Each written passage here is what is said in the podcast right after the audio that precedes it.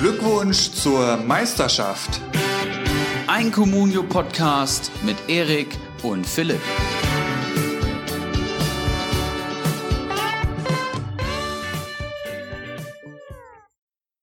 Hier spricht der Manager des Monats Januar der zweitstärksten Communio-Liga der Welt und Spieltagssieger von Spieltag 19. Die Aufholjagd auf die Aufstiegsplätze hat damit offiziell begonnen. Ich begrüße euch zu Folge 71 von Glückwunsch zur Meisterschaft, eurem Lieblings-Communio-Podcast. An meiner Seite Ibras Eriksson. Wie geht's? Ich hoffe, es lief ähnlich gut am Wochenende bei dir wie bei mir. Moin, moin. Auch von mir willkommen zu Folge 71 oder wie mein Gehirn mir sagt, Folge 72 von Glückwunsch zur Meisterschaft, eurem Communio-Podcast des Vertrauens. Und ich bin mit 31 Punkten am Wochenende, glaube ich, ganz zufrieden. Aber ich habe leider Bakadi Diakite in der Liga, der, glaube ich, weiß ich nicht, 62 Punkte mal wieder geholt hat. Und deswegen nur Spielplatzplatzierung Nummer drei. Aber für mich sieht's auch ganz gut aus. Ich habe im Januar ordentlich performt und habe mir einen Neuzugang geholt in mein Team, den du auch geholt hast, witzigerweise. So ist es. Brüder im Geiste, bei Comunio sind wir uns einig. Und ja, sonst bin ich happy. Wie lief's bei dir? Spieltagssieger hast du gesagt. Tatsächlich gestern Abend, Otavio hat es dann unter Dach und Fach gebracht mit seinen, ich schau mal, let letztendlich sogar sechs Punkten. Gestern Abend war er noch bei fünf Punkten, da gab es wohl noch eine kleine Korrektur. Klar, Doppelpack Silver tut mir immer gut. Ähm, Tor von Knoche, das war auch längst überfällig. Und dann ähm, noch ein paar Kleckerbeträge, würde ich fast noch sagen. Brand hat man natürlich schwer enttäuscht, aber ähm, da steht man natürlich auch gerne mal drüber. Ähm, ja, läuft ganz gut im Moment, ohne Frage. Ähm, vielleicht noch eins vorweg, was wir auch gleich ähm, ab, äh, ankündigen sollten, weil wir das letzte Woche so gar nicht getan haben. Heute wird die nächste Runde vom Keiler Cup ausgelost. Das hatten wir so letzte Woche gar nicht angesprochen, deswegen hauen wir es hier gleich mal am Anfang raus.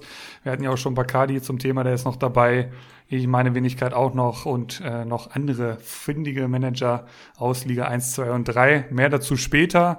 Ähm, ich würde sagen, bevor wir jetzt äh, schon wieder zu sehr abdriften, machen wir gleich mit der Spieltagsbesprechung, die heute ja wahrscheinlich etwas knapper ausfallen wird, weiter oder hast du sonst noch irgendwas auf dem Herzen? Ach, tausend Themen, die ich hier noch äh, zumindest mal anreisen möchte. Nein, tausend, mhm. tausend sind es natürlich nicht. Aber einmal möchte ich vorab nochmal sagen, danke Keiler Genuss Nun für deine zweite Podcast-Folge, ähm, Folge 70 war es, glaube ich, und die hat ordentlich performt, super Feedback bekommen, super Podcast-Gast, hat richtig Bock gemacht und ähm, ja, hat mir vor allem Lust gemacht auf weitere Gäste. Ich habe auch die Hörerzahlen gesehen, kam sehr, sehr gut an und ich freue mich aufs nächste Mal auf jeden Fall. Ja, liebe Grüße in Liga 3 und ähm, bis nächstes Mal auf jeden Fall. Sonst noch was? Ja, Thema Facebook-Gruppe möchte ich hier nochmal aufgreifen. Ich habe es in letzter Zeit schleifen lassen. Letzte Folge hat es dann schon Keilergenuss für mich gemacht. Kommt in unsere Facebook-Gruppe Glückwunsch zur Meisterschaft. Und wenn ihr Communio-Manager seid oder von mir aus auch Kickbase spielt, ihr werdet nicht enttäuscht werden. Maßgeschneiderte Lösungen von einer hocherfahrenen Community mit ganz, ganz viel Kompetenzen.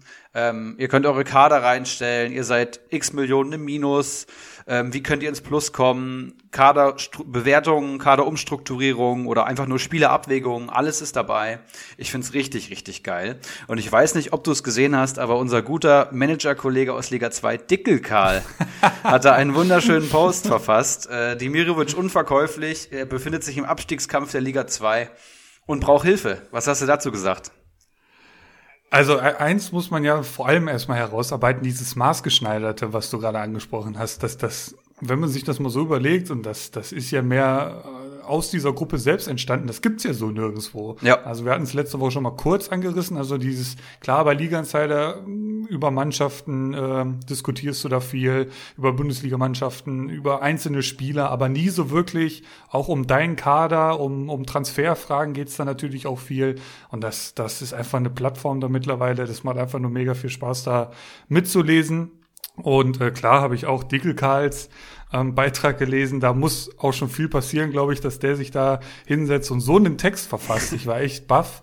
Ähm, aber freut mich natürlich. Ich habe mich mit Tipps natürlich zurückgehalten. Äh, ich muss schauen, ich muss selber schauen, wo ich bleibe in Liga 2. Aber ähm, ihm wurde ja, glaube ich, auch äh, vernünftig geholfen. Er war auch schon tätig. Ich glaube, Ilsanka hat er mittlerweile verkauft. Ähm, in unserer Transfergruppe hat er, glaube ich, Samaseku angeboten. Also ihm wurde da geholfen, hat auch drauf gehört. Ich bin gespannt, wo so die Reise hingeht. Er hat ja auch einen starken Januar hinter sich. Ähm, also wir, wir kennen ja unter einen Rückrunden Dickelkarl. Also von daher können wir da noch einiges erwarten, glaube ich. Sehr, sehr geil. Ich habe auf jeden Fall schwer gefeiert, als ich den Post gesehen habe und äh, zeigt auch, wie gut das ist, ne? Wenn jetzt sogar ein Dickelkarl, der eigentlich Comunio, weiß ich nicht, alle fünf Tage mal spielt, nach gefühlt. Wenn der da jetzt schon so eine Notmeldung reinhaut, da weißt du auch, dass die Lage ernst bei ihm ist. Aber besser spät als nie. Und ähm, ja, nächstes Thema, Transferfenster schließt heute, Philipp. Ich weiß nicht, ob du es gemerkt hast, aber die Fußballmeldungen sind heute explodiert. Transfermeldungen, es wurden extrem viele Deals eingetütet. Und ich habe hier einfach mal ein paar Neuzugänge ähm, rausgeschrieben, in denen ich ja ganz, ganz kurz meine Einschätzung einfach abgeben wollen würde. Ich habe mir ein paar angeguckt, ein paar habe ich gerade erst gelesen, aber ähm, Bielefeld hat Okugawa geholt, ähm, einen weiteren Flügelstürmer der Marke Doan und mehr kann ich darüber gar nicht sagen. Ähm, soll wahrscheinlich nicht mehr alles nur über Doan gehen, deswegen kommt noch einer. Dann habe ich Frimpong, der zu Bayer Leverkusen gewechselt ist und der fünfte Rechtsverteidiger mittlerweile im Kader ist. Ich weiß nicht, was da los ist, ähm, aber die Planspiele von Leverkusen würde ich gerne erläutert bekommen. Auf jeden Fall Nummer fünf, wenn alle fit sind. Ähm, wird schwierig, an Fusu Mensa, glaube ich, vorbeizukommen. Dann ist natürlich ja. Max Meyer zurück in der Bundesliga. Ähm, der Weltklasse-Spieler mit dem sympathischen Vater ähm, kommt beim ersten FC Köln unter und hat auch gleich, ähm, ja, ich glaube, in der 90. wurde er eingewechselt, sein Debüt für Köln gefeiert, bin ich sehr gespannt. Und Köln hat nochmal zugelegt und hat Dennis geholt, einen Stürmer, auf Leihbasis, ich glaube, über eine Million Leihgebühr. Ähm, Kaufoption kann ich jetzt nichts zu sagen, aber auch der wird mittelfristig, kurzfristig, denke ich mal, schon in der ersten Elf landen. Der wurde schon relativ früh eingewechselt und hat schon gezeigt, was er drauf hat. Dann hat Leverkusen noch einen Spieler aus Leicester geliehen. Gray heißt der gute Mann. Ähm, wie heißt der? Demarai Gray, 24-jähriger Flügelstürmer von Leicester City, verstärkt Bayer Leverkusen. Ich glaube, die brauchen in der Breite auf jeder Position noch einen. Ähm, mal schauen, was der gute Mann kann. Und dann hat Bielefeld noch einen geholt, der Flapp heißt, ähm, ist ein Zehner, auch das ist Power für die Offensive. Da ähm, klemmt bei Bielefeld ja vorne und hinten. Und dann ist natürlich Laszlo Benesch gewechselt, ähm, von Borussia Mönchengladbach ausgeliehen, glaube ich, zum FC Augsburg auf der 10. Kann mir vorstellen, dass er re recht schnell vor einem, ähm, wie heißt der lange, lange Zehner nochmal bei Augsburg? Jetzt fällt mir der Name nicht ein. Gre Gregoritsch. Sorry, Gregoritsch, genau. Ich, gesagt, ja. ich, bin mir ziemlich sicher, dass er relativ schnell vor Gregoritsch landet und dann auch spielen wird für den FCA. Seine Aux äh, Standards sind ja eine Waffe und wenn er dann in der Startelf steht, das kann ich mir schon gut vorstellen. Und wen habe ich da noch hier? Ähm, Sami Kidira wechselt zur Hertha BSC. Oh, ja. Über die Personalie können wir, glaube ich, ein bisschen ausführlicher sprechen. Der, Se oh, ja. der sechste Sechser am Kader, wenn ich das richtig gesehen habe. Und äh, ich weiß nicht, wie alt er mittlerweile ist, aber meinst du, er hilft Hertha BSC weiter? Ähm, ich denke mal, Dada wird ein bisschen darauf gepocht haben, irgendwie ein bisschen Erfahrung und Führungsqualitäten in den Kader zu holen. Das haben sie mit Kedira halt voll. Ähm, haben jetzt ja am Wochenende mit Askar Sibar gespielt das erste Mal. Toussaint daneben, der ja so ein bisschen den Erwartungen zurückhängt. Kidira muss man halt schauen. Der hat jetzt lange, glaube ich, kein, kein Pflichtspiel mehr gemacht. Hat, glaube ich, soweit ich informiert bin, schon noch bei Juve trainiert, aber halt eben äh, kaum Spieler gehabt. Also ob er den sofort jetzt weiterhelfen kann in Form von, von Sport, sportlicher Qualität am Wochenende, weiß ich nicht, aber ich denke mal, für die Kabine kann das für diesen Sauhaufen da ein ganz guter Einkauf gewesen sein. Das kann ich mir auch vorstellen. Vor allem Mentalität, das denke ich auch. Ja. Dann habe ich hier noch Richards, Richards von Bayern nach Hoffenheim. Mhm. Auch das ein bekannter Weg und ich glaube, bei der ja. Verletzungsmisere und der Qualität von Richards, soweit ich das gesehen habe, äh, glaube ich, ein ganz guter Deal für beide Seiten. Dann ähm, Chong hat Werder Bremen verlassen. Das große Miss Missverständnis Chong ist beendet, kann ich mal sagen, und wurde auch direkt weiterverliehen. Also die Bundes Echt? Ja, ich glaube schon nach, nach Belgien oder so. Also die die Bundesliga okay. auf jeden Fall eine Nummer zu groß für den Jungen. Da muss muss er noch ein bisschen wachsen. Und Frankfurt hat Ali Akman verpflichtet, ähm, ein großes türkisches Sturmtalent, wenn ich das eben richtig gelesen habe. Da kann ich tatsächlich noch wenig zu sagen. Ich hatte nicht so viel Vorbereitungszeit. Aber ähm, scheint wohl nach Christopher Lenz ein ganz guter Deal gewesen zu sein. Also auch da bin ich happy. Und eine Personalie habe ich eben noch gelesen. Osan Kabak kurz vor Wechsel zu Liverpool. Laie mit Kaufoption und, ja. und dafür soll Skodran Mustafi nach Schalke kommen. Ja, was hältst du denn davon? Also Kabak, klar, die brauchen die Kohlen, aber du hattest es kurz im Vorgespräch schon mal angekündigt so ein bisschen und ich bin mehr oder weniger aus allen Wolken gefallen, dass, dass Mustafi zurück nach Deutschland kommt. Oder das heißt zurück, der hat ja hier noch nie wirklich groß im Profifußball gespielt. Ähm, also ich, ich feiere es komplett, der kommt ja hier aus der Gegend, ähm, für alle, die äh, außerhalb äh, hier zuhören. Ähm, wir hatten Bacher wissen das. Also ich haben mit, mit sehr großem Interesse immer verfolgt, fanden auch, ich finde auch nicht so schlecht, wie er hier oft gemacht wird. Ähm, da bin ich also wirklich mega gespannt auf, auf wenn der wirklich zu Schalke kommt. Ich habe es jetzt so noch nicht gelesen, ähm, aber da wird schon was dran sein, ja, klar. Ja, also ich bin kein Fan. Das Einzige, was ich von dem Mann halte, ist äh, Abstand und von Schalke noch viel mehr. Das heißt, ähm, ein persönlicher Unsympath meinerseits, ich finde ihn deutlich überbewertet schon immer, wechselt zu dem Verein, der ja hoffentlich ähm, hoffentlich das bekommt, was er verdient für solche Misswirtschaft über, über zehn Jahre und so eine, eine unterdurchschnittliche Fußballleistung. Und mehr möchte ich dazu auch nicht sagen. Also ich möchte mir in Liga 2 das Vorkaufsrecht auf Skodran Mustafi sichern, 28 Jahre. Und dass Kabak halt weg ist, das hatten wir ja auch vor ein, zwei Wochen schon mal. Jetzt ist man halt gespannt und, und man hat ja schon ein bisschen hier und da mal ein Schalke-Spiel gesehen und da war jedes Mal so grottenschlecht, ja. wirklich. Um, ähm, ich bin echt gespannt. Also in Liverpool haben die ja wohl ziemliche Innenverteidiger, Personalsorgen. Ähm, da wird er jetzt mit Sicherheit mal ein paar Minütchen bekommen. Da darf man jetzt gespannt sein, wie so die Entwicklung, ja, der ist auch jetzt 20, ne? das darf man halt auch nicht vergessen, wie so die Entwicklung von dem jungen Mann sein wird. Ja, und damit wäre der letzte Punkt abgehakt. Ich meine, es gibt noch viele, äh, viel mehr Transfernamen, die jetzt hier rumgeistern, aber was denn wirklich passiert ist, wird sich dann morgen alles aufarbeiten lassen. Ich glaube, da sind wir auch nicht das Medium für. Ähm, Comunio-Einschätzung und Comunio-Marktwerte können wir gerade auch noch nicht so viel sagen, weil noch lang nicht alle in der Comunio-Datenbank drin sind. Deswegen lass uns gerne über den Spiel Spieltag reden. Ja, ähm, Spieltag ging am Freitagabend los. VfB Stuttgart gegen Mainz 05. Beides jetzt nicht unbedingt die Teams, wo ich mich als Experte drin sehe. Ähm, VfB Stuttgart gewinnt 2 zu 0, Kalajdzic und wieder einmal Wamangituka, der ähm, die Tore braucht, um gut zu punkten. Das hat er hier wieder erledigt. Neun Punkte, 7,4, Kalajdzic 7,6 und neun Punkte machen das, was man von ihnen erwartet, so ein bisschen. Äh, Gonzales trifft nicht, macht auch keine Vorlage, holt trotzdem sechs Punkte. Keine gelbe Karte, auch immer wieder in der Meldung wert. Bei Mainz ganz interessant, also Chor und Da Costa wieder sofort in der Startelf. Diesmal nicht so punktestark wie noch davor. Es ist aber, ich habe das Spiel gesehen, also Mainz, ah, das ist schon wirklich also ich glaube auch, das wird, ich hat, man hat, sie hatten so eine Phase, wo ich gesagt habe, jo, die haben vom Spielerpersonal her eigentlich schon noch Möglichkeiten, da irgendwie rauszukommen, aber die Punkte werden weniger und weniger, die es zu verteilen gibt. Also Arminia Bielefeld, ich schau mal, ist jetzt sieben Punkte schon weg. Und wie sie die jetzt mit dem auftreten, dass sie im Moment halt zeigen, aufholen wollen. Also du kennst dich da besser aus. Ein Zentner holt jetzt minus eins. Ich glaube, das macht er auch nicht so oft. Ein Bell, den ich letzte Woche hier noch ja hinterher getrauert habe, ist auch mit minus eins dabei. Nier KT, der davor die Woche richtig rasiert hat, holt minus zwei.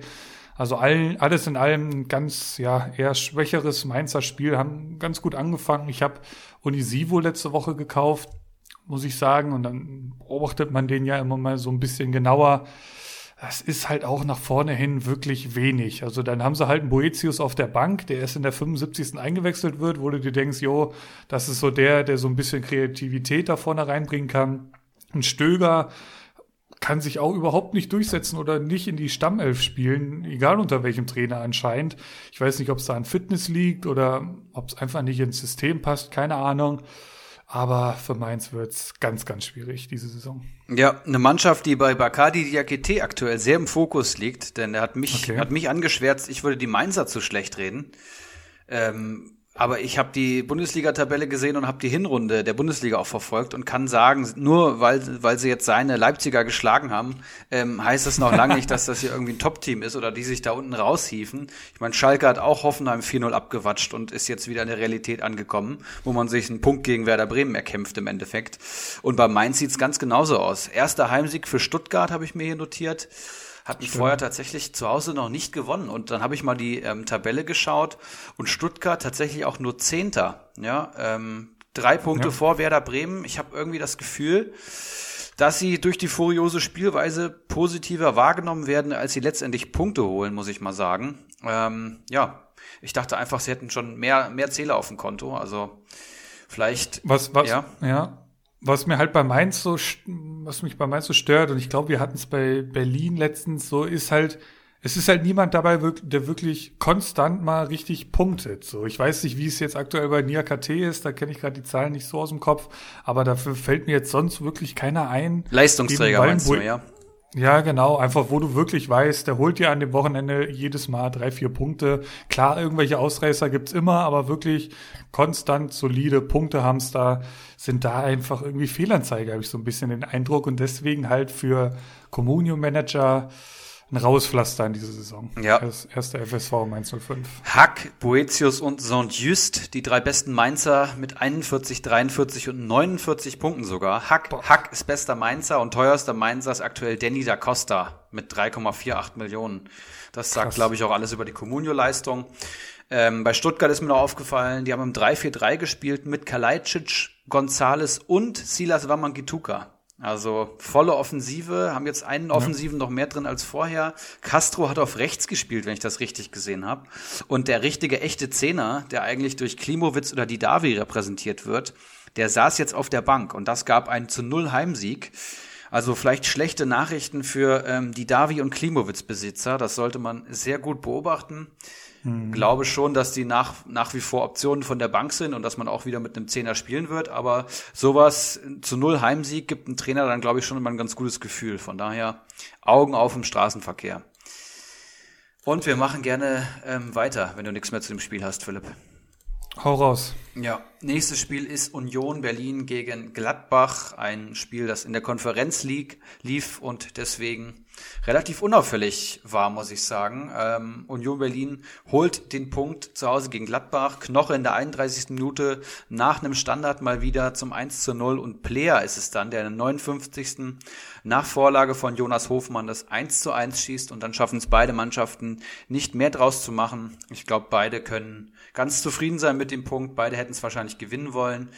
Ähm, Gieselmann hat für Lenz gespielt, der verletzt ausfiel und damit auch schon mal die Generalprobe für nächste Saison. Hat's okay gemacht, will ich mal sagen. Gieselmann ist jetzt nicht so die Comunio-Granate wie ein, wie ein Lenz. Ähm, Christian Gentner ist zurück, hat direkt Startelf gespielt ähm, und ist auch jemand, der da mittelfristig auf jeden Fall in der Startelf landen wird. Bin ich mir ziemlich sicher, auch in seinem fortgeschrittenen Alter noch ein richtig guter Bundesligaspieler. Siehe letzte Saison. Und bei Gladbach ganz interessant, Player und Tiram als Doppelspitze zurück.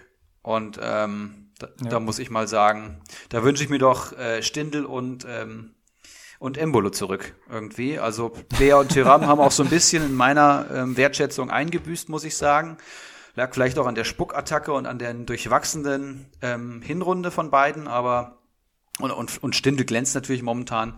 Aber ich finde so Embolo Stindel schon das bessere Sturmduo. Aber mal schauen, wann sie zurückkommen. Ich könnte mir halt ganz geil vorstellen, Player und Tyram vorne drin und dahinter halt ein Stindel. Also da hat mhm. ja jetzt im Mittelfeld auch so ein Wolf gespielt, der zumindest aus Comunio-Sicht wieder einiges schuldig blieb. Äh, null Punkte nach 90 gespielten Minuten, das ist nix. Stindel wird in der 75. eingewechselt, habe ich mir eben mal bei SofaSquad was genauer angeschaut. Ähm, holt fünf Punkte in diesen 15 Minuten, 14 Ballaktionen. In diesen 14 Ballaktionen sind vier wichtige Pässe dabei. Ähm, das, das schmeckt Sofascore natürlich richtig, dementsprechend steigt er da recht schnell. Also das ist wirklich ja eine, eine kleine Entschädigung gewesen dafür, dass er nicht von Anfang an gestartet ist. Ähm, generell die Defensive muss man auf jeden Fall noch ansprechen von, von Gladbach, die sehr gut punktet. Äh, sechs Punkte Benze Baini, Leiner fünf, LWD fünf, Ginter sechs. Ähm, bei Union habe ich mir hier noch notiert, ähm, genau, du hast Gieselmann angesprochen. Glaubst du, da kommt jetzt mehr Spielzeit rum oder glaubst du, einfach aus Leistungsgründen wird doch erstmal Lenz die meisten Spiele machen? Ich glaube, dass Union Berlin nicht ist, äh, nicht eine Mannschaft ist, die jetzt dann einfach Lenz draußen lassen kann und mit Gieselmann mhm. Vorlieb nimmt, nur für die nächste Saison zu planen. Ja. Ich glaube, so tickt Union nicht und deswegen erwarte ich da eigentlich Lenz, wenn er fit ist. Gentner hast du angesprochen, der ist halt 35 Jahre, ne? Also ich weiß nicht, ob ich es so die genau oder, oder klar sehe wie du, ob der jetzt wirklich zukünftig auch in der Startelf steht. Prömel fehlt angeschlagen. Ähm, muss man halt schauen, wenn der wiederkommt, wie sich's dann aufstellt. Ähm, Kruse kommt demnächst zurück. Also das sind alles so Überlegungen da bei Union Berlin. Da könnte sich ja auch, keine Ahnung, Systemwechsel, weiß ich nicht, ob das dann irgendwann mal in Frage kommt. Ähm, aber generell Union Berlin nach wie vor einfach hochspannend, auch für jeden Communio-Manager. Damit ähm, würde ich sagen, alles zu dem Spiel gesagt. Meine Bayern haben 4 zu 1 gegen Hoffenheim gewonnen, damit die äh, Hinspielniederlage ja egalisiert. Das ging ja auch 1 zu 4 aus aus Bayern Sicht. Boateng das wichtige 1 zu 0, danach Müller vor den Augen von Yogi, die beiden, das war natürlich ja, Karma the bitch. Kleiner, genau, so kann man es auch sagen. Äh, Kramaric dann äh, kurz vor der Halbzeit war es, glaube ich, 44. genau 2-1 äh, nach Vorlage, nach schöner Vorlage von Bibu, der selbst vorher einige Chancen hatte. Ähm, Lewandowski macht dann natürlich auch noch sein Tor. Gnabry kann tatsächlich auch noch Tore schießen, dann zum 4-1. Ja, ähm, aus Comunio-Sicht zu dem Spiel ähm, Hernandez wieder 90 Minuten Bank, also wirklich äh, RIP an alle, die, die den irgendwie vor ein paar Wochen gekauft haben. Ich glaube, in Liga 2 war es Fax oder so, der den wirklich vor zwei, drei Wochen geholt hat und seitdem hat er noch nicht viel Fußball gespielt. Rocker endlich mal von Anfang an. Das hatte sich ja angekündigt nach der Corona-Erkrankung von äh, Martinez und äh, Goretzka. Hat mich einfach persönlich als Fan gefreut. Ich finde den eigentlich ziemlich geil. Ich glaube, das könnte was werden, würde mich sehr freuen. Er hat jetzt natürlich noch keine Bäume ausgerissen, aber drei Pünktchen hat er trotzdem noch mitgenommen. Ähm, bei Hoffenheim, ja, auch ähnlich wie bei Union Berlin, einfach hochspannend, weil sie, wie sich da so ein bisschen die, die Aufstellung in den nächsten Wochen so äh, rauskristallisieren wird. Ähm, kommen jetzt einige Verletzte auch wieder zurück. Ähm, Vogt hat jetzt noch nicht für die Startelf gereicht, aber ist dann, glaube ich, reingekommen. Da war es dann in der Abwehr aus, aus Vogt, Posch und Nordweit was ich mir auch einfach bei den drei vorstellen könnte, dass die so ins nächste Spiel starten. Es sei denn, es kommt halt irgendwie wieder eine, eine Systemumstellung. Auch da Cessignon, wenn der wiederkommt, weiß nicht, wie da der Verletztenstand ist. Ein Rudi hat schon oft als Rechtsverteidiger gespielt. Ähm, also auch da, ein Geiger kommt irgendwann zurück. Ein Grillitsch wird jetzt schon wieder eingewechselt in der 74. Minute, holt vier Punkte. Also da ähnliche Ausgangssituation wie bei Stindl gewesen. Ähm, Hoffenheim, die Gegner sind halt, ja, schwierig, zumindest die nächsten beiden. Die heißen Eintracht Frankfurt und Borussia Dortmund. Da müssen sie halt nochmal durch. Aber ähm, ja, ich traue es denen zu, wenn da so, wie gesagt, ein, der eine oder andere wiederkommt. Ein Dennis Geiger kommt irgendwann wieder, den ich mir unter der Woche geholt habe. Würde ich, hätte ich gleich nochmal eine Frage zu. Ähm, ja, das eigentlich soweit zu dem Spiel Bayern gegen Hoffenheim. Hast du noch irgendwelche Ergänzungen? Zu Bayern nicht, zu Hoffenheim muss ich sagen, ähm, keiner hat Minuspunkte geholt bei vier Gegentoren. Stimmt. Fand ich ja. relativ bemerkenswert. Summa summarum eigentlich für vier Gegentore noch solide gepunktet mit 39 Punkten in der gesamten Mannschaft. Ziemlich krass. Und du hast die ähm, Verletzungsrückkehrer angesprochen, also eingewechselt wurden Vogt, Chaderabek und Grilic. Und das sind für mich drei Kandidaten für die Startelf. Dazu vielleicht noch Sko und Cessignon, die zurückkommen. Dann hast du halt schon wieder eine richtig geile Mannschaft da stehen. Also es ist ja. bei Hoffenheim verrückt. Und ähm, ja, Belfodil und Dabur-Besitzern sei gesagt, dass es schwer wird für die beiden. ja, Kramaric und Bebu machen es mittlerweile richtig gut. Die deutlich auch. spielstärkere äh, Doppelspitze als die zwei Brecher da vorne. Und äh, ja, mehr habe ich auch nicht. Ion muss man halt auch so ein bisschen wahrscheinlich den Absprung schaffen, ne? Also da ist ja der Marktwert ziemlich explodiert. Könnte ich mir halt vorstellen, dass der dann ja zumindest mal mittelfristig doch wieder eher rausrotiert, wenn da wirklich alle wieder fit sind. Cesillon hat das ja auch super gemacht da, ähm, bevor er sich verletzt hat. Ich habe mir halt, und das wäre jetzt die Frage, ähm, den Geiger geholt mhm. von Hoffenheim für zwei irgendwas. Ähm, ist noch angeschlagen und ich frage mich halt, also er hat viel gespielt zum, zum Start der Saison. Ähm, ich frage mich halt in meiner jetzigen Situation, du weißt, wie es ist, ich will noch aufholen, ich will noch einiges reißen, ich brauche einfach auch Leute, die punkten. Ja. Das tut er, aber er muss halt auch ähm, spielen. Ab wann hole ich mir dann keine Spieler mehr ähm, im Vorlauf? Also ich habe mir den Geiger ja jetzt geholt im, im Wissen, der könnte noch ein, zwei, wenn es ganz schlecht läuft, sogar noch drei Spiele ausfallen. Mhm. Das ist jetzt für einen Marktwert von 2,1 Millionen noch, noch verkraftbar. Aber es kommt ja auch irgendwann der Zeitpunkt in der Saison und vielleicht kannst du das aus Erfahrung sagen, wann das ungefähr ist, dass, dass es sich einfach nicht mehr lohnt, jetzt irgendwie auf, auf ähm, jemanden zu holen, der, der dann erst in drei Wochen anfängt zu punkten, falls du verstehst, was ich meine. Ja.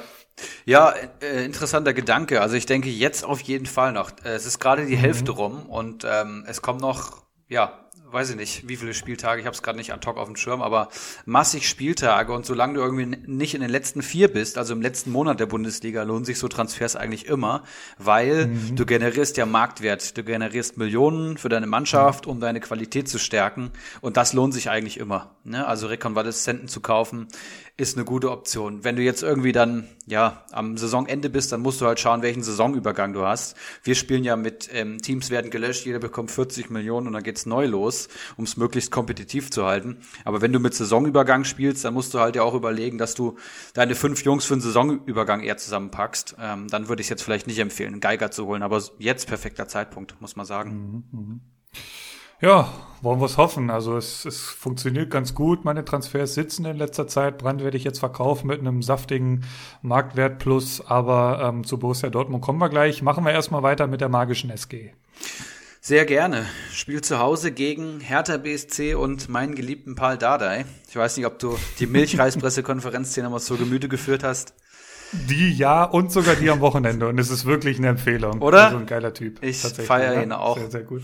Super ehrlicher Arbeiter, würde ich mal sagen. Und dann der osteuropäische Akzent dazu macht ihn einfach nur sympathisch. Ich weiß nicht, habe mich verliebt in den Mann. Ähm, ja, und die Hertha macht's tatsächlich gut. Also man sieht ab der Halbzeit eins ähm, auf den Außenverteidigerpositionen Netz und Klünter und die verteidigen sehr gut gegen SGE, ja, gegen die SGE und stehen vor allem hinten kompakt. Es war dann nur eine Frage der Zeit, bis die Tore fallen für die SGE, aber erstmal hat Piontek in der 66. Minute an die Eintracht geschockt.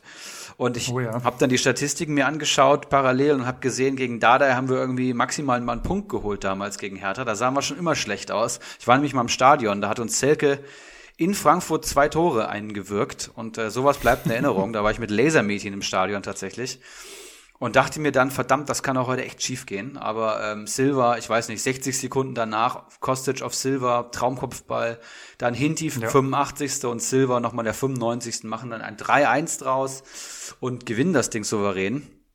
Ähm, aber ich habe ganz schön gezittert, muss ich sagen. Und die Hertha jetzt schon defensiv deutlich kompakter, wobei ich das jetzt auch nicht überhöhen möchte. Also immer wenn ein neuer Trainer kommt, hast du ja irgendwie einen kleinen Boost.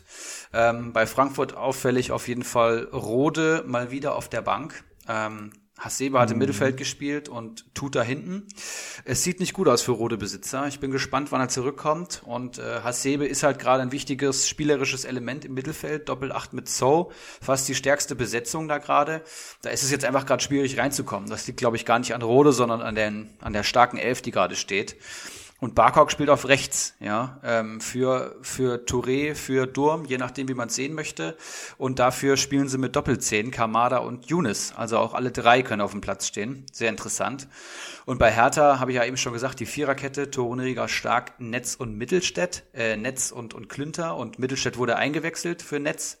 Beide haben 45 Minuten bekommen. Das scheint so aktuell das Duell zu sein. Ich glaube schon, dass sich Mittelstädter durchsetzen wird, aber lass mich auch gerne vom Gegenteil überzeugen. Und ein Liebling von Paul Dardai saß auch relativ lang auf der Bank und das ist Wladimir Darida, der unter Labadier ja extrem viel gespielt hat und ja, immer gesetzt war, also er hat wirklich immer gespielt und jetzt kam er in der 89. obwohl er damals unter Dardai schon wirklich viel gespielt hat und auch so ein richtiger Fußballarbeiter ist, muss ich sagen.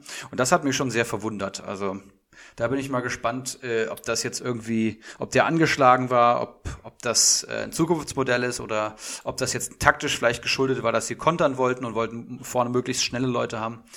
Aber das war schon auffällig und wenn der nicht spielt, Rieder, dann ist es 4,25 Millionen aber sowas von zu viel, dann würde ich den schleunigst verkaufen. Ja, so viel dazu.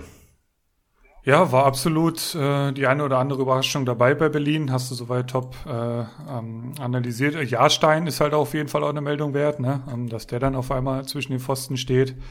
Ähm, aber ja, muss man halt jetzt erstmal die nächsten Gegner abwarten. Es wird nicht unbedingt einfacher für Berlin. Ähm, Bayern, Stuttgart, Leipzig und Wolfsburg sind jetzt die nächsten Gegner. Also das, das ist ein happiges Programm. Ähm, ja, muss man vielleicht Anfang März kann man dann vielleicht noch mal den einen oder anderen Berliner Spieler empfehlen. Im Moment ist es halt schwierig. Cordoba ähm, muss mal halt schauen, wenn der wiederkommt. Der hat ja auch schon gezeigt, dass er gegen ja vermeintlich oder ähm, auch auf dem Papier stärkere Gegner einfach gut punkten kann.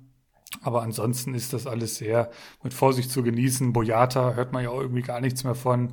Habe ich natürlich auch noch am Schirm. Ähm, bei Frankfurt ähm, ja, muss man halt schauen, finde ich Barcock so ein bisschen, ähm, ja, weiß nicht. Auch der punktet zwar gut, hat jetzt auch wieder drei Punkte geholt. Ähm, ich finde aber schon, dass er so ein bisschen in der Offensive da mit am meisten abfällt. Also ich weiß ja. nicht, wenn dann die Alternative Touré ist, ähm, weiß ich nicht, ob es da eine Umstellung generell gibt, wenn Jovic dann in die Startelf rückt. Ähm, könnte ich mir halt vorstellen. Also Barkok-Besitzer vorsichtig. Ähm, also wie gesagt, so ein Jovic will ja auch nicht ewig jetzt äh, von der Bank kommen, das ist ganz klar. Aber wenn du mal schaust, wenn er so reinkommt, ne? Touré, Jovic, Rode und Rustic, das ist schon wirklich, wirklich gute Qualität. Ähm, hinten drin haben wir ja auch schon mehrfach angesprochen, das ist jetzt nicht die, die, die größten Punkte da hinten drin. Also tut da einer, Asebe zwei, Ndika holt mal drei Punkte. Klar, Hinti trifft auch mal wieder das Tor, holt dann dementsprechend zwölf Punkte. Ähm, aber ja, ansonsten die, die Erfolgsstory geht weiter. Der, der brutale Januar, den, ja, ich würde schon fast sagen, wir Frankfurter, ich, ich bin da ja halb, halb, halb Frankfurter mittlerweile durch Comunio geworden, den wir uns erhofft hatten, ist dann auch eingetreten. Silva ist einfach ein Geschenk für die Bundesliga. Also ich sehe dem so gern zu. Also das ist so ein geiler Fußballer, auch völlig abseits vom eigen nur Tore schießen. Was der, der hat ein Auge und ein Gespür für, für Mitspieler das finde ich einfach wirklich beeindruckend, wie der den Elfmeter da rein nagelt. Wirklich. Jo. Du sitzt dann da ja, du weißt, okay, ähm, wenn er den jetzt reinhaut, gibt's noch mal schön ein paar Pünktchen mehr. Der Puls geht auf Richtung 180 und du weißt, bitte, ach komm, verschießen nicht. Das endet doch jetzt wieder, oh, der Jahrstein, erstes Spiel wieder seit Ewigkeiten, der hält den doch. Und dann nagelt der das Ding da rein, wirklich ohne Kompromisse. Also wirklich fucking love it. Alles, alles auf Silver gesetzt vor der Saison. Er zahlt das zurück. Äh, ich habe es angekündigt, ab 20 Toren gibt's das Trikot. Das werde ich mir mit Freuden bestellen. Wir schauen auf das nächste Spitzenspiel. SV Werder Bremen gegen Schalke 04. Ja, der erwartete Krampf, würde ich fast sagen. Erste Halbzeit Schalke, zweite Halbzeit Bremen. Ich glaube, so kann man das gut zusammenfassen. Ja. Ähm, was ich mir hier zumindest ähm, ja, fand, was ich, was ich deutlich auffallend fand, ist, dass, und das kommt zu glauben, dass ich Kofeld hier mal lobe, aber, aber die Wechsel haben so ein bisschen das Spiel entschieden. Fast hätten sie ja sogar noch gewonnen. Aber ähm, wenn man einfach mal liest, in, in der Pause ging raus ein Bomb, Agu und äh, Romano Schmid heißt er, glaube ich. Das ist jetzt wirklich nicht die Bundesliga-Qualität, wo ich sage, yo, ähm, die müssen jedes Spiel 90 Minuten gehen. Das sehe ich nämlich sehe ich anscheinend ähnlich wie Kofeld. Da kam für rein Möwald, Rashica und Augustinsson. Also wirklich, da würde ich jetzt so Möwald auch schon mittlerweile reinzählen, ähm, weil der einfach ein super, super Spieler ist, seitdem er verletzungsfrei zurückkehrt. Ähm, das sind einfach drei Spieler, die Bundesliga-Niveau haben und danach ging halt das Spiel komplett an Werder Bremen. Ähm, die drei Jungs, die eingewechselt wurden, holen Rashica drei, Möwald, der trifft, holt neun Punkte und Augustinsson nur drei. Das ist für seine Verhältnisse ja schon eher ein schwacher Spieltag.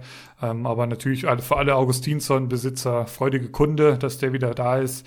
Ähm, Friedel auf jeden Fall zu erwähnen, der auch wirklich jetzt auch schon die letzten Wochen, also richtig, richtig stark unterwegs ist. Ich habe mal geschaut, er hat in den letzten vier Spielen 17 Punkte geholt. Also wirklich richtig stark unterwegs. Ähm, Bremen, die nächsten Gegner sind äh, Bielefeld, Freiburg und Hoffenheim.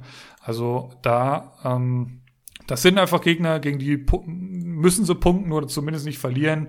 Und das tun sie einfach. Deswegen werden sie auch in der Liga bleiben. Es, sieht zumindest ganz gut aus im Moment. Sollte es da wirklich nicht mit dem Teufel zugehen.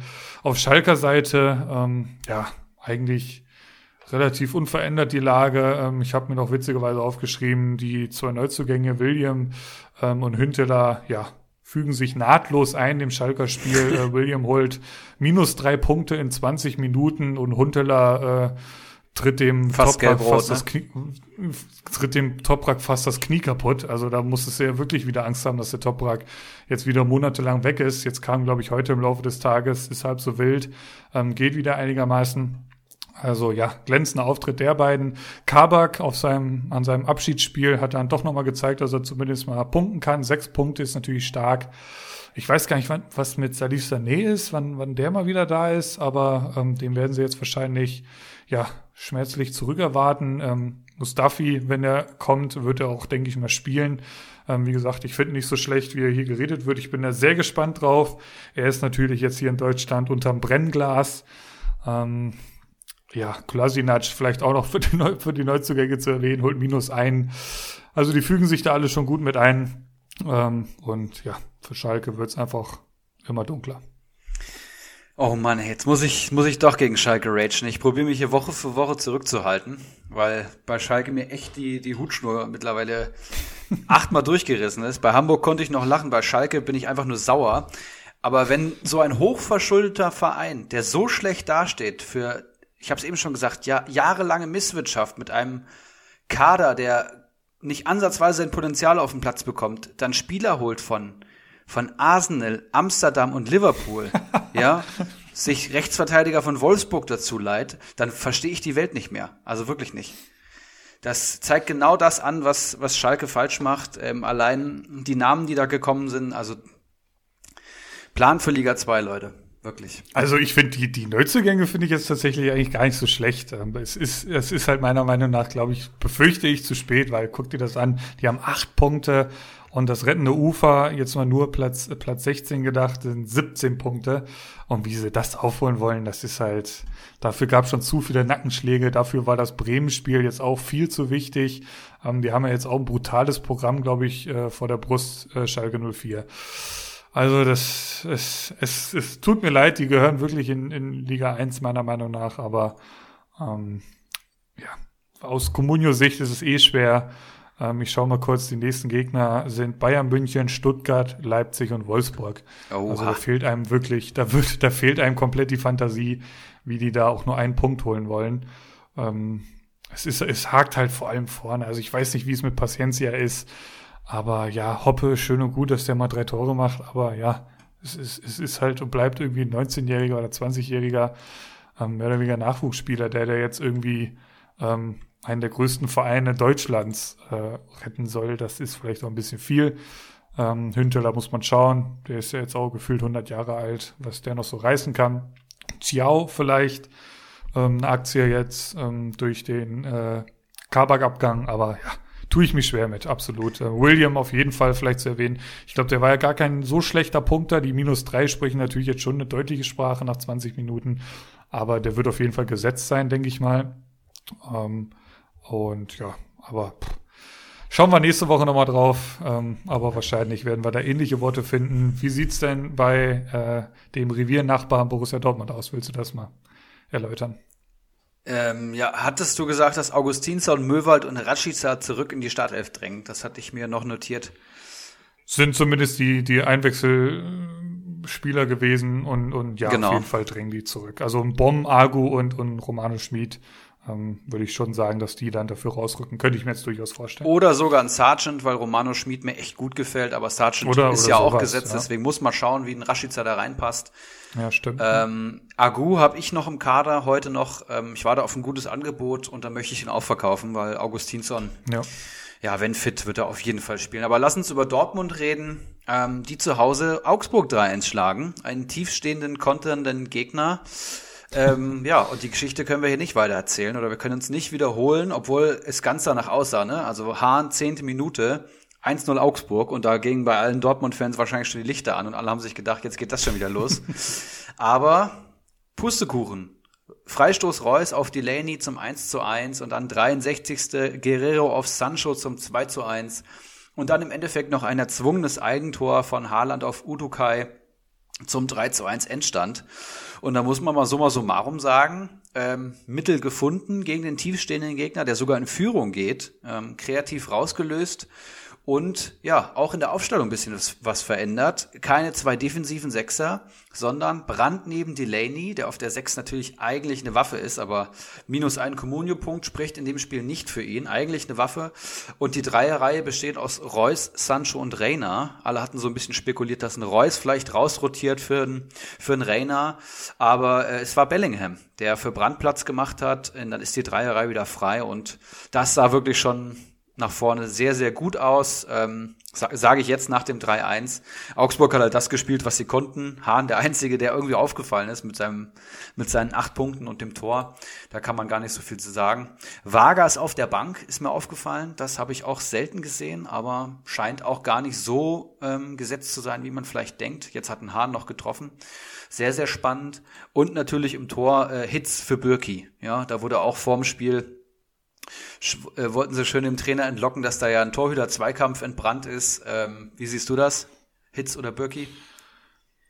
Ja, würde ich ganz klar mit Hits gehen, aber Ganz einfach klar, nur, okay. oder?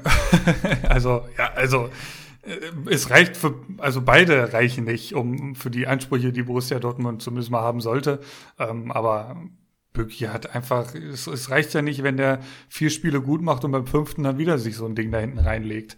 Ähm, das, das, das reicht einfach nicht. Ähm, also meiner, meine Erkenntnisse auf jeden Fall muss man auf jeden Fall erwähnen, dass das Emre Can 90 Minuten auf der Bank saß. Ja, stimmt. Und man hat so ein bisschen den Eindruck, also der Tercic ähm, scheint nicht der größte Fan von ihm zu sein. Ähm, wir hatten ja ein bisschen gemutmaßt letzte Woche, was passiert mit Bellingham, wenn, wenn Delaney wieder da ist. Ähm, ich sag mal so, Chan und, und Delaney sind ja eigentlich schon, sage ich mal, auf dem Papier her die stärksten Namen, die man da am ehesten erwarten würde. Jetzt hat Brandt etwas tiefer angefangen. Der ist doch richtig scheiße ins Spiel gekommen. Der hatte, dem wurde eine Großchance vergeben gewertet.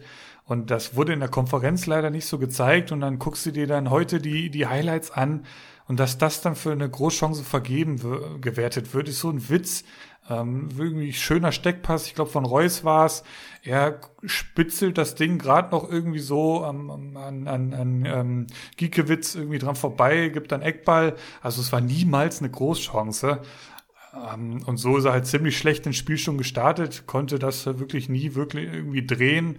Ähm, und dann minus eins für den Marktwert natürlich viel zu wenig. Ich bin da ja relativ entspannt, weil ich ihn mir irgendwie für vier, fünf oder sowas geholt habe. Den werde ich jetzt heute Abend für sieben, neun verkaufen. Von daher alles gut. Ähm, aber ich werde ihn halt verkaufen, weil halt ein Rainer ist jetzt wieder so ein bisschen in die Startelf gerückt, ein Hazard kommt irgendwann wieder. Ich weiß nicht, ob ein Chan das nächste Spiel auch noch 90 Minuten auf der Bank sitzt. Dann hast du noch einen Bellingham.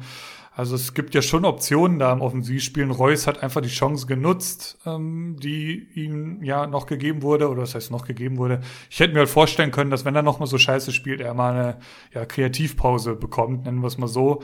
Ähm, das äh, hat jetzt einfach eindrucksvoll gezeigt, dass er ja auch gegen tiefstehende Gegner ein gutes Spiel leisten kann. Ein verschossener Elfmeter auf jeden Fall erwähnenswert. Haaland das nächste Spiel, er ja ein Schatten seiner selbst, zwei Pünktchen. Ähm, auch wenn er das letzte Tor natürlich wieder in ja, unnachahmlicher Manier ja, vorlegt. Udo Kai dann mit einem Eigentor, der aber trotzdem noch einen Punkt holt. Ähm, das, das spricht auch für ihn. Ansonsten ist zu dem Spiel eigentlich auch alles gesagt. Ja. Wir schauen aufs Topspiel am Abend. Leipzig gegen Leverkusen 1 zu 0 durch Nkunku in der 51. Minute. Ähm, auffällig fand ich hier, ähm, ja, dass, dass Bosch so ein bisschen den Nagelsmann in sich entdeckt und ähm, ja, viel so ein bisschen an der, an der Formation und, und Aufstellung tüftelt. Ähm, ohne Stürmer haben sie so irgendwie so ein bisschen gespielt. Ähm, dann standen auf einmal Wendell und Zinkgraven in der Startelf. Weiß nicht, ob es das auch schon mal gegeben hat oder ja, nochmal geben wird. Ähm, was auf jeden Fall jetzt äh, vernünftig äh, bedeckt haben, ist der Rechtsverteidigerplatz. Du hast eben den Neuzugang angesprochen. Und äh, wer da jetzt eh schon die Nase vor allen anderen hat, ist wahrscheinlich Fosu Mensa, der vier Punkte holt und scheinbar auch wirklich guter Punktelieferant bei Comunio sein kann. Ähm, zu dem Spiel ansonsten noch Arangis minus zwei. Das ist jetzt natürlich nicht die Baumgartlinger Nachfolge, die man erwartet und erhofft hatte als Arangis-Besitzer. Aber ich glaube, Baumgartlinger hat sich auch verletzt. Also Arangis mittlerweile ja mehr als gesetzt. Ähm, Schick ist jetzt, also du hattest ja eben angesprochen, den haben wir mittlerweile beide im Kader. Ähm, dürfte wohl spätestens dann ab äh, nächster, nächsten Spieltag auch wieder in die Startelf rücken, war angeschlagen, jetzt wieder fit. Alario sitzt dann halt trotzdem auf der Bank, also auch das deutet klar darauf hin, dass Schick ja deutlich die Nase vorn hat. Ähm, auf Leipziger Seite, ja, Forsberg verletzt, ähm, hat wohl irgendwas am Knie. Ich glaube aber auch nicht halb so, nicht ganz so wild, soll diese Woche schon wieder mit dem Training anfangen. Dafür war Kampel fit. Da gab es ja wieder die typischen Kampel-Meldungen letzte Woche. Ist er fit, ist er verletzt, man weiß es nicht. Letztendlich steht er doch in der Startelf. Ähm, genau, eins noch zu äh, Leverkusen. Palacios äh, ist wieder im Kader. Ähm, das so ein bisschen der Personalsituation ganz interessant vielleicht. Amiri an Corona erkrankt, also ich denke mal nicht, dass der jetzt schon am Wochenende wieder spielen darf. Ähm, bei Leipzig zurück zu Leipzig. Ähm, Kluivert, ich habe mittlerweile auch verkauft, ist und bleibt ein kaltes Eisen. Ähm, vielleicht nächste Saison mal ein Versuch wert, ähm, aber das, das ist halt, das ist diese Saison leider noch nichts, zumindest was Comunio angeht. Der braucht vielleicht noch ein paar Wochen, um so ein bisschen den Nagelsmann-Fußball zu verinnerlichen. Das, da, da wäre er auch nicht der Erste. Deswegen kaltes Eisen und Paulsen ist es eh, habe ich hier noch stehen. Deine Meinung zu Leipzig-Leverkusen? Habe ich tatsächlich geschaut. Äh, war ein super Spiel. Also ähm, Leipzig hat es im Endeffekt entschieden, aber es hätte meiner Meinung nach auch, auch Leverkusen machen können. Ähm, so hinten raus kann man dann schon auch irgendwie verargumentieren, dass es Leipzig gut gemacht hat, aber ja, hoch, hoch taktisch würde ich mal sagen. Ne? Also bei Leipzig kannst du ja mittlerweile die Aufstellung auch würfeln. Ähm, Angelino Upamecano plus Gulaschi plus X, ja. Äh, da kommt von der Bank dann halt Kleuwert, Paulsen, Orban und Halstenberg was für eine Qualität. Und Leverkusen spielt ohne Stürmer in einem 4-3-3. Und Fusu Mensa und ähm, Sinkgraben spielen beide auf rechts und sollen wahrscheinlich ähm, Angelino verteidigen. Haben sie ganz gut gemacht, aber Leipzig hatte leider noch mehr Offensivkräfte außer Angelino. Ein Kunku reicht dann eine Aktion, um es zu entscheiden. Ja, fand, war bei Leverkusen mal so ein Experiment. Ich erinnere mich noch, Peter Bosch bei Dortmund nie Experimente und immer nur seinen Stiefel gespielt und jetzt ähm, taktisch auf den Gegner eingestellt. Ähm, ja, Nagelsmann hat's gemacht. Schick, ähm, ja, punktetechnisch geht so, muss man sagen. Ähm, der war mir halt einfach so günstig und war gerade am Markt und da habe ich ihn geholt. Für mich eigentlich ein Top-Stürmer, aber so wirklich die Punkte hagelt's da jetzt noch nicht. Oder so ein Doppelpack hat er auch noch nicht mal geschnürt. Da muss jetzt langsam mal was kommen. Bei Leverkusen kommen die Punkte vor allem über Standards und über die Flügelstürmer. Aber äh, unser Patrick, wie wir ja mittlerweile sagen können, da muss jetzt, da muss jetzt was gehen. Und äh, Foso Mensa hatte ich mal gesagt, ähm, bei Sofascore keine Granate, aber hat jetzt wirklich ein gutes Spiel gemacht. 7,1 und 4 Punkte. Und fand ich wirklich auffällig gut. Also ist mir ins Auge gesprungen und kann mir auch vorstellen, dass das jetzt die Lösung ist auf rechts, zumindest für die Rückrunde. Wenn nichts passiert. Toi, toi, toi.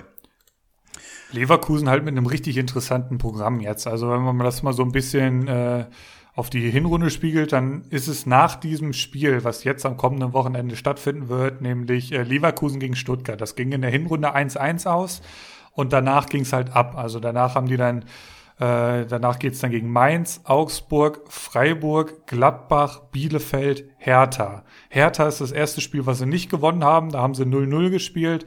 Dann geht's weiter gegen Schalke, Hoffenheim, Köln. Das haben sie alles drei wieder gewonnen. Und dann kam Bayern. Danach ging's dann bergab so ein bisschen. Ähm, aber das sind jetzt einfach Spiele, die ja Leverkusen liegen können. Klar, die haben auch noch äh, internationales Geschäft dazwischen, muss man schauen. Ich habe auch deutlich mehr bezahlt äh, wie du. Da können wir äh, nachher nochmal in Ulis Transfersteuer etwas genauer drauf schauen.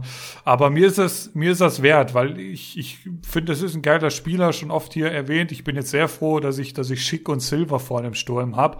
Und wenn das halt aufgeht, meine Planung, dann, dann können das, glaube ich, ganz gut hinhauen, ähm, dass der gegen die kommenden Gegner einfach richtig rasiert. Wenn wir uns an die Hinrunde, da war er halt verletzt lange Zeit. Ähm, da war es dann Alario, der richtig aufgeblüht ist. Und ich könnte mir halt vorstellen, dass das dann halt jetzt in der Rückrunde eben Patrick Schick ist. Deswegen, ja, bin ich sehr, sehr froh drum, dass, dass wir zwei den jetzt im Team haben und den gebührend abfeiern können in hier in naher Zukunft. Ja, dann lass uns äh, weitermachen mit Köln und Bielefeld am Sonntag 3 zu 1 gewinnt Köln zu Hause gegen Bielefeld. Köln schießt drei Tore. Das ist schon ein Phänomen für sich. Da fragt man sich, was war da denn los? Ich habe es leider nicht geschaut. Aber Marius Wolf ist es, der in der 10. und 28. Minute das 1 und 2-0 schießt und dann Elvis Rexspitscheid in der 63. zum 3 zu 0 für Köln. Unfassbar. Und Bielefeld ähm, kommt dann über Cordova nochmal ran Hast du gesehen, wie das Tor gefallen ist? Ein langer Ball über, über das komplette ja. Feld, einmal quergelegt und Tor. Aber reicht dann im Endeffekt für den ersten FC ähm, zu drei Punkten und einem Heimsieg. Wolf 15 Punkte, Rex Spitschei 11 Punkte, Skiri und Duda wieder stark. Das sind so die Kölner Leistungsträger. Und äh, interessant war natürlich hier Dennis in der Startelf äh, direkt am Start, war jetzt noch unauffällig, muss man sagen. 5,5 Millionen Wert aktuell bei Comunio. Marktwert steigt rapide an, hat wohl mal Champions League gespielt und da zwei, drei Tore geschossen, deswegen wird er gehypt. Aber spielt halt bei Köln im Sturm und ich glaube jetzt nicht, dass das ein Name ist wie ein Jovic, der explodieren kann. Der ist schon recht teuer, ich weiß nicht, wie weit es gehen kann. Und ähm, ja, Max Meyer wurde eben auch eingewechselt sind mittelfristig einfach zwei Spieler, die ich bei Köln in der Startelf sehe, durch ihre Qualität und dann wird es dann für andere auch eng. Wer das sein könnte, könnte zum Beispiel ein Özcan sein, ein Thielmann könnte ich mir vorstellen oder auch vielleicht ein Jakobs könnte rausrotieren. Wolf hat sich jetzt gerade gerade unverzichtbar gemacht. Und bei äh, Bielefeld ganz interessant, Cordova in den letzten zwei Spielen zwei Tore. Jetzt kam er nur von der Bank. Vorher hat er irgendwie sechsmal in Folge Startelf gespielt. Ich finde für 1,9 Millionen einen Stammstürmer kann man sich mal holen. Hat ja 15 Punkte, 15 seiner 23 Punkte in den letzten beiden Spielen geholt. Spricht jetzt nicht für seinen PPS, aber für seine Form. Ja, und wenn man da gerade irgendwie einen günstigen Füller braucht, der ist am Markt. Warum nicht? Ja, Bielefeld äh, hat jetzt nochmal Verstärkung geholt für die zweite Reihe, also eins hinter den Stürmern mit einem Zehner und einem Flügelstürmer. Mehr Kreativität, mehr besondere Momente. Und muss natürlich auch weiter was riskieren. Ne? Die wissen, dass es vom Kader her eigentlich ein klarer Abstiegskandidat ist, stehen jetzt eigentlich ganz gut da auf dem Relegationsplatz. Sieben Punkte auf dem direkten Abstiegs Abstiegsplatz auf Mainz Vorsprung, haben schon neun Punkte Vorsprung auf Schalke, ja, und ein Torverhältnis von minus 17 und Schalke minus 34. Also so schlecht sieht's gar nicht aus, ne, für die DSC Arminia Bielefeld. Und ähm, ich drück die Daumen. Pieper verletzt raus, vielleicht noch zu erwähnen. Da habe ich noch, Oh ja. noch keine Diagnose gelesen. Der hat gehumpelt. Ne? Also da, wenn du sowas im Live-Ticker dann liest am Sonntag, da kriegst du ja Hitzewallung. Also das beobachte ich mir natürlich ganz genau. Der ist natürlich mit, mit fast fünf Millionen schon fast sehr teuer. Krass. Auf der anderen Seite ist es halt Amos Pieper. Der PPS steht stabil bei vier und das bei Bielefeld. Crazy. Da hast du wirklich ein Näschen gehabt, der unfassbar. Wer auch ein Näschen hatte, ist der White Shark. Und da muss ich jetzt einfach auch mal ein bisschen ausholen. Also Marius, wie heißt der Mario Wolf? Ne, Marius Wolf. Marius, ähm, ja. Ich hatten, ich, ich hatten ja mal für einen Spieltag, glaube ich, hier ähm, ähm, im Team und auch hier im Podcast dann äh, ausschweifend drüber geredet und ja, mehr oder weniger abgehatet. Da hat er nämlich minus einen Punkt, glaube ich, geholt, was damals. Und irgendwie einen Tag später, äh, ne, ein Spieltag später hatten sich der White Shark gekrallt und seitdem ist er am Liefern, der Mann. Also ich würde sagen, der Wolf ist in der Form äh, seines Communio-Lebens. Der steht aktuell bei 43 Punkten. Seine Bestleistung war 2017, 18, da hat er 47 Punkte geholt. Also noch ein paar Pünktchen und, und der hat äh, seine, seine Saison-Bestleistung eingestellt. Ähm, trifft jetzt sogar noch äh, doppelt. Hat davor auch schon jetzt mal ein paar Spieltage gehabt, da hat er mal drei Punkte geholt, fünf, vier, drei. Also das ist für ja, Wolf-Verhältnisse wirklich richtig stark. Marktwert geht aktuell steil nach oben. Ähm, also wirklich, ja, der ist, der ist zumindest was Comunio angeht gut drauf. Er ist und bleibt halt ein, ja, ein Stück weit ein Anti-Fußballer. Ähm, aber für seine Verhältnisse macht er das einfach richtig gut. Ähm, auffällig ist auf jeden Fall, dass Hector auf der Bank saß und da auch 90 Minuten äh, draußen geblieben ist. Das ist schon, ja, finde ich echt krass. Ähm, dagegen kann man halt halten, Skiri ist eigentlich äh, gesetzt, komplett. Rex Beschei gibt, gibt auch keinen Anlass, den da irgendwie im Moment rauszunehmen. Der ist wirklich ein Wühler, ein Arbeiter, der macht das richtig gut, hat jetzt auch getroffen. Also auch da ja kein Änderungsgrund. Ähm, hinten drin ist es halt auch mehr als spannend. Äh, Bornau ist jetzt ausgefallen. Da sind halt Mere und Psychos jetzt gestartet, Horn und, und, und äh, Katterbach auf den Außen. Ähm, das heißt, Schmitz wieder eher von der Bank gekommen. Dennis, genau, du hast es angesprochen, eher unauffällig, aber ja, wer kann es ihm übel nehmen? Äh, nach ein paar Trainingstagen, ähnlich beim Meier, der dann äh, von der Bank kam. Das war jetzt wirklich recht kurzfristige Transfers. Aber alles in allem ähm, Köln, ja, ein verdammt wichtiger Sieg gewesen. Die stehen jetzt äh, auf Platz 14 mit 18 Punkten vor, vor Hertha BSC übrigens. Also die, ja, fünf Mannschaften werden es jetzt so ein bisschen unter sich ausmachen. Und das war halt wirklich, das waren Big Points. Schwierig für Bielefeld. Die sind jetzt auf Platz 16, damit Relegationsplatz. Ähm, aus Comunio-Sicht hast du alles gesagt. Pieper muss man halt schauen. Für den Preis erst recht. Ähm, aber Köln, ja, es ist interessant, dass Jakobs gespielt hatte. Den hatte ich mir unter der Woche von, von Kellermarf geholt. Ähm, war ja schon ein bisschen überrascht, dass er da angefangen hat. Ähm, leider die Torvorlage nicht bekommen, die wurde erst gewertet. Die hätten wir natürlich noch ganz gern mitgenommen. Aber ähm, unangefochtener Stammspieler ist er jetzt auch bei weitem nicht. Ja. Deswegen muss man schauen, ähm, wie sich dann äh, in den nächsten Spielen so herauskristallisiert. Die nächsten Gegner von Köln, au, auch echt happig. Gladbach, Frankfurt, äh, Stuttgart und Bayern. Also das sind auch eher Gegner aus dem oberen Tabellen. Äh, ja, Drittel kann man schon fast sagen, äh, außer Stuttgart jetzt ähm, und, und Regensburg jetzt vor Gladbach noch unter der Woche im Pokal müssen sie auch noch ran. Also spannende und anstrengende Wochen stehen den Kölnern ins Haus. Ja, und ähm, Das wird jetzt nicht leichter, du hast schon gesagt, äh, für wen es aktuell sehr gut läuft. Äh, okay, das war keine gute Überleitung, aber ist auch egal. Letztes Spiel am Sonntagabend, Wolfsburg gegen Freiburg. Wolfsburg gewinnt zu Hause souverän 3 zu 0 gegen den SCF. Ein Spiel, das für mich vor allem, wenn ich drauf schaue mit der Comunio-Brille, sagt, dass hier zwei Mannschaften ihre beste Elf gefunden haben. Also wenig, ja. wenig Veränderung in beiden Startelf-Aufstellungen ähm, seit, seit Wochen, würde ich sagen hat sich bei beiden was rauskristallisiert, was aktuell gut funktioniert. Bei Wolfsburg ist es Castells, Babu, Lacroix, Brooks, Baku, Otavio, Steffen, Schlager, Arnold, Gerhard Weghorst, ohne Gilavogi, ohne Brekalo, ohne Memedi, Bialek von der Bank. Das ist so das Mittel. Äh, Gerhard von einem, ja, von einem unauffälligen Spieler zu einem Leistungsträger auf der 10 jetzt irgendwie gereift in drei Spielen. Check ich auch gar nicht, aber so ist die Bundesliga manchmal. Ähm, hinten raus ist das Ergebnis, glaube ich, auch verdient. Vielleicht ein Tor zu hoch. Und, und bei Freiburg verändert sich irgendwie seit Wochen auch nicht die Startelf. Es sei denn, es verletzt sich jemand. Ne? Also auch da ist es halt, die Dreierkette steht, die Schienen stehen. Doppelsechs mit Santa Maria und Höfler mittlerweile wieder und Dimirovic plus X im Sturm. Und dann kommt irgendwie Petersen und Höhler kommen immer von der Bank. Dann hast du noch einen Haberer in den letzten Wochen drin gehabt. Der ist jetzt auch schon wieder rausrotiert.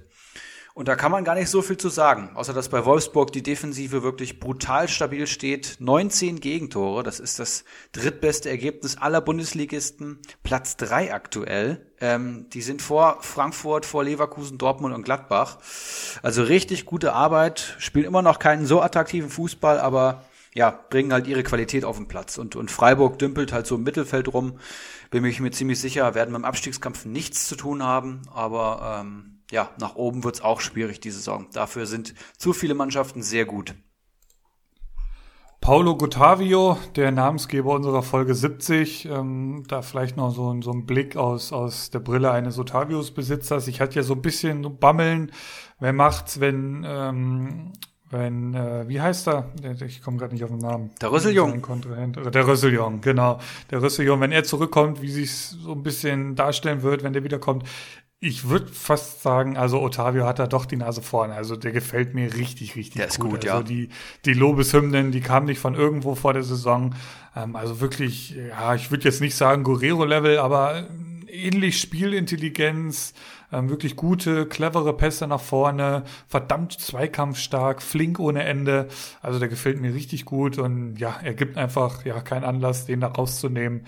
Deswegen würde ich schon fast sagen, das Pendel schlägt eher Richtung Paulo Gottavio. Ja, Ansonsten hast du alles top zusammengefasst, keine Ergänzung. Und damit sind wir durch mit der Spieltagsbesprechung, würde ich sagen. Yes, und wir liegen gut in der Zeit. Deswegen würde ich sagen, wir schieben Ulis Transferschau gerne ein. Ja, sehr gerne. Können wir heute mal ein bisschen früher machen. Es sind wieder einige Transfers dabei. Ja, bin ich auch sehr gespannt auf deine Meinung. Es war wieder einiges los. Die Transferschau, da könnten wir auch eine ganze Folge drüber machen, was da teilweise in unseren Ligen los ist. Also es ist schon wirklich herzallerliebst. Ähm, ja, fangen wir schon mal an mit, mit unserem Transfer. Ähm, für den wir beide sehr viel Geld gelatzt haben. Ich deutlich mehr wie du. Äh, Patrick Schick wechselt in Liga 1 für 9,7 Millionen von Computer, wenn ich das richtig gesehen habe, zu Ibras Eriksson. Ja. In Liga 2 zahle ich 12,2 Millionen an langes Glied. Oh. Also wirklich direkter Konkurrent. Der ist äh, auf Platz 5 ähm, äh, fünf hinter mir wirklich der Manager, den ich irgendwie auf Distanz halten muss. Das könnte jetzt so ein Transfer gewesen sein, wo sich's entscheiden wird. Ähm, kann man so ein paar Monaten vielleicht nochmal drauf schauen, aber das könnte jetzt so ein Knackpunkt gewesen sein. Zu, zu welchen Gunsten auch immer. Aber ich habe 12,2 für den Mann bezahlt. Und ich bereue es nicht, muss ich sagen. Also mir ist er das absolut wert. Der liegt aktuell bei 9,9. Ich könnte mir vorstellen, dass ja eben dadurch, dass er jetzt aus der Verletzungspause zurückkommt, doch eher ähm, Richtung Norden gehen wird, der, der Marktwert. Und dementsprechend, ja, bin ich da eigentlich guter Dinge. Wie siehst du es? Wieso hast du der eigentlich für 9,7 bekommen? Das gibt's doch gar nicht. Ja, der ist halt vom Preis-Leistungs-Verhältnis gerade eher so Mittelmaß, unteres Mittelmaß mhm. im Big Gun-Bereich, muss man sagen. Ähm, und ja, hat halt keiner drauf geboten. Und ich habe knapp über Marktwert geboten. Und wie das halt immer so ist, man rechnet sich dann aus, was passiert, wenn ich ihn bekomme. Das mache ich mittlerweile nach der Nico Schulz-Affäre. ähm, und habe damit schon geplant und habe mir dann okay überlegt, okay, dann Paulsen wirklich verkaufen. Lief ja diesen Spieltag wieder gar nicht mit minus ein Punkt und dann halt mit Schick gehen. Jetzt habe ich im Sturm Younes, Reus und Schick. Boah. Und ähm, ja, hoffe, dass der Patrick halt performt. PPS 4,29 für knapp 10 Millionen. Ich meine, ich kann ihn jederzeit äh, verkaufen. Ne? Der Marktwert wird nie unter 9 fallen. Ein Tor und er ist ratzfatz wieder bei 12. Ähm, du kannst eigentlich nur gewinnen mit dem Kerl. Ob ich ihn jetzt für 12 vom Konkurrenten geholt hätte, glaube ich nicht. Aber ich drücke uns mal beiden die Daumen. Ja. Der hat halt, ich schaue hier gerade, der hat viermal über 90 Minuten gespielt und steht halt trotzdem bei fünf Toren schon. Ne? Also es ist ganz klar jetzt nicht die Hinrunde von Patrick Schick gewesen, ja. aber klar, neuer Verein, neues oder ja doch eher neues System, ist doch noch ein bisschen was anderes wahrscheinlich wie bei Leipzig, dann bei Leverkusen. Aber ähm, Diaby ist gut drauf, Bailey ist gut drauf, dahinter kommt dann irgendwann Amiri wieder. Also die, die haben ja brutales Potenzial. Den, den Spielplan hatten wir eben schon mal angekündigt, dass der auch durchaus machbar ist für Leverkusen. Deswegen erhoffe ich mir da einiges. Äh, weiter geht's äh, in Liga 1 und das muss man natürlich auch erwähnen, wenn ein Kimmich ähm, ja, den Besitzer wechselt oder beziehungsweise einen neuen Besitzer findet. Das war in Liga 1 jetzt diesmal der Fall. Bacardi Diagite angelt sich am Samstag für 19,5 Millionen einen gewissen Joshua Kimmich. Äh, aktueller Marktwert 20,6. Also da ist er schon wieder saftig im Plus. Ähm, ein paar Tage vorher macht er das, was, was Brazzo auch gerne machen würde. Er holt sich Upamecano ins Team, zahlt 8 Millionen an Bolek. Der steht heute, der Upamecano, bei 8,2. Also auch da schon wieder komfortabel im Plus. Ähm, und ja, Glückwunsch zur Meisterschaft, Bacardi. Ja, das können wir, glaube ich, abhaken, bestätigen. Wird es keine Wiederworte geben. Wahnsinn. In Liga 2 auch ein interessanter Spielertausch, bei dem mich ja deine Meinung sehr interessiert. Meunier wechselt für 4 Millionen äh, von Krugbräu zu White Shark und der verkauft im Gegenzug Da Costa für 3,5 Millionen an Krugbräu. Wie bewertest du das? Also die Marktwerte, Meunier kostet 3,5, der geht für 4 zu White Shark und äh, Da Costa geht für 3,5 an Krugbräu, kostet aktuell 3,4 Millionen. Sagst du, ja, die nehmen sie jetzt eh nicht viel. Da Costa, Mainz, hm, weiß man nie. Meunier, ja, bleibt eigentlich auch noch viel schuldig. Wie, wie siehst du den Spielertausch? Finde ich, äh, also der White Shark hat Meunier verpflichtet, richtig?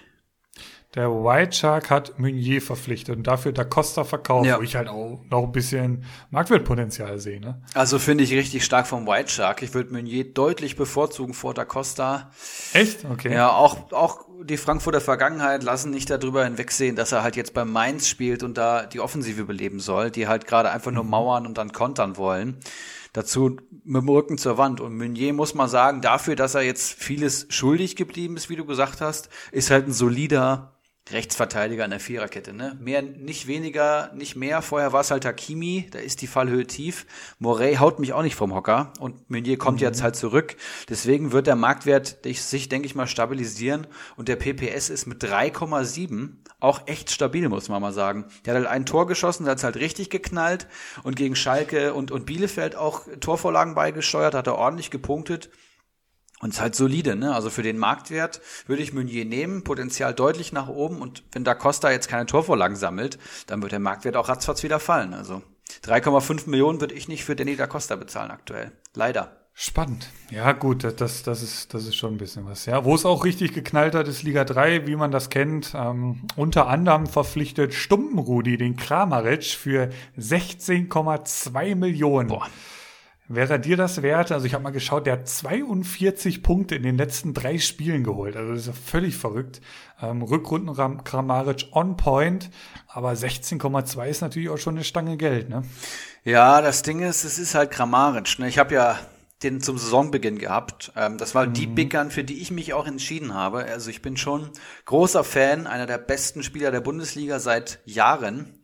Ähm, PPS steht bei über 8. 8,27 sehe ich hier gerade. ähm, 15 Spiele, 13 Tore. Das ist natürlich, und jetzt fängt die Rückrunde gerade erst an. Ne? Also, mhm. wenn jemand das Potenzial hat, weiter so zu punkten, ich meine, Hoffenheim wird sich jetzt auch stabilisieren. Die Gegner können dann, glaube ich, auch nur leichter werden in den nächsten Monaten. Ja. Dann ist halt Kramaric der Man und der ist jetzt schon in Form. Also, wenn du jemanden holst in der Preiskategorie, obwohl da sehe ich jetzt Müller, Sancho, Silva, Wichhorst ist die Preiskategorie so ungefähr. Ja, ist teuer, aber lohnt sich, sage ich mal so. Ist halt unangefochtener Stammspieler, gell? da hast du wirklich keine Angst, dass der irgendwie geschont wird oder so. Klar, verletzungsanfällig, aber gehen wir einfach mal davon aus, dass er jetzt die Rückrunde so abreißt, wie er das schon mehrfach gezeigt hat. Weiter geht's in Liga 3 und das ist natürlich ein, ja, eine, ein Transfer oder ein Deal, den, den man ansprechen muss. Ein Kunku wird am Freitag von Keiler Genuss nun verkauft, um im Plus zu sein. Noch am selben Tag wird der Verkauf annulliert und er bekommt die Punkte. Ja. Das ist natürlich dann schon ein Transfer, der ja für Aufsehen gesorgt hat, zumindest in Liga 3 Kreisen. Deine Meinung dazu? Ähm, die Möglichkeit gibt's halt bei uns in den Ligen, weil's, weil jeder Manager einmal pro Saison einen Transfer annullieren darf, ja, weil wir einfach so ein Fehler, einmal verklickt, einmal äh, mit zwei Promille nochmal bei Comunio drin gewesen. Da gab es viele Fälle, deswegen haben wir gesagt, jeder darf einmal annullieren. Und so kann man es natürlich nutzen. Ne? Also Keiler Genuss hat natürlich da eine Lücke im System gefunden und zeigt halt, äh, wie Comunio mit seiner Spieltagsberechnung und unsere Liga-Regeln ja, sich gut nutzen lassen für so einen Transfer und ja, hat sich gelohnt, würde ich sagen mo mit moralischen Vorstellungen eher schwierig, aber ich hätte es, glaube ich, genauso gemacht. Und in Liga 3 musst du hart kämpfen. Von daher vollkommen in Ordnung und guter Deal. Das ist halt, hatte ich so auch nicht am Schirm, muss ich ganz ehrlich sagen. Ähm, so, so abartig denke ich halt auch nicht, einfach als, als Manager. Ähm, aber es ist halt schon, du kannst dir ja dann, mal doof gesagt, am Sonntag den Lewandowski kaufen, den verkaufst du dann von Donnerstag auf Freitag, annullierst den wieder ja. und hast ihn dann für, die, für, die, für den Spieltag im Team. Ja. So. So, so mal doof gesagt, mal, mal laut gedacht. Und wenn du halt irgendwie noch im Keiler Cup bist und vielleicht im Halbfinale stehst und dann, ja, einfach mit so einem Joker noch mal eine Big Gun mehr in den Kader holen kannst zum Spieltag, dann ist das möglich bei uns, ja. Und auch regel oder, oder aufsteigen willst, oder aufsteigen willst und jeden Punkt brauchst, ja. Also da gibt's ja schon so ein paar Ideen. Ähm, und ich bin mir ziemlich sicher, dass wir das spätestens jetzt, äh, nachdem wir das jetzt hier so öffentlich besprochen haben, nicht zuletzt zum letzten Mal gesehen haben in dieser Saison in unseren drei Ligen. Ich bin gespannt. Ähm, und noch was, ja, aus der Kategorie, ja, ich, ich weiß nicht, ob ich lachen oder weinen soll.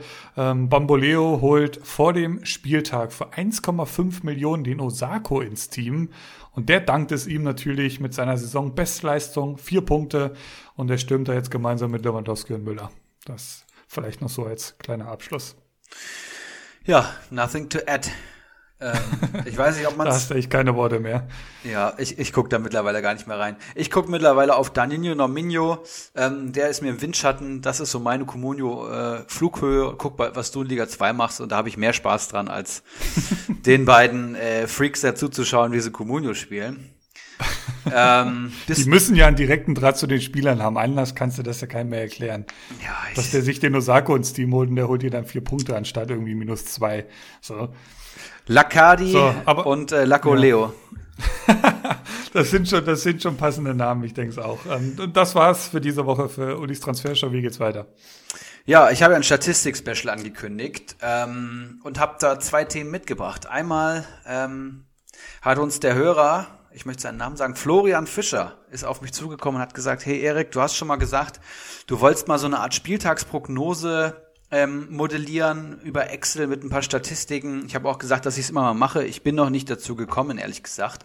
Und jetzt hat äh, Florian einfach mal ein bisschen was gebastelt, hat mir das zugeschickt und ich habe mir das angeschaut.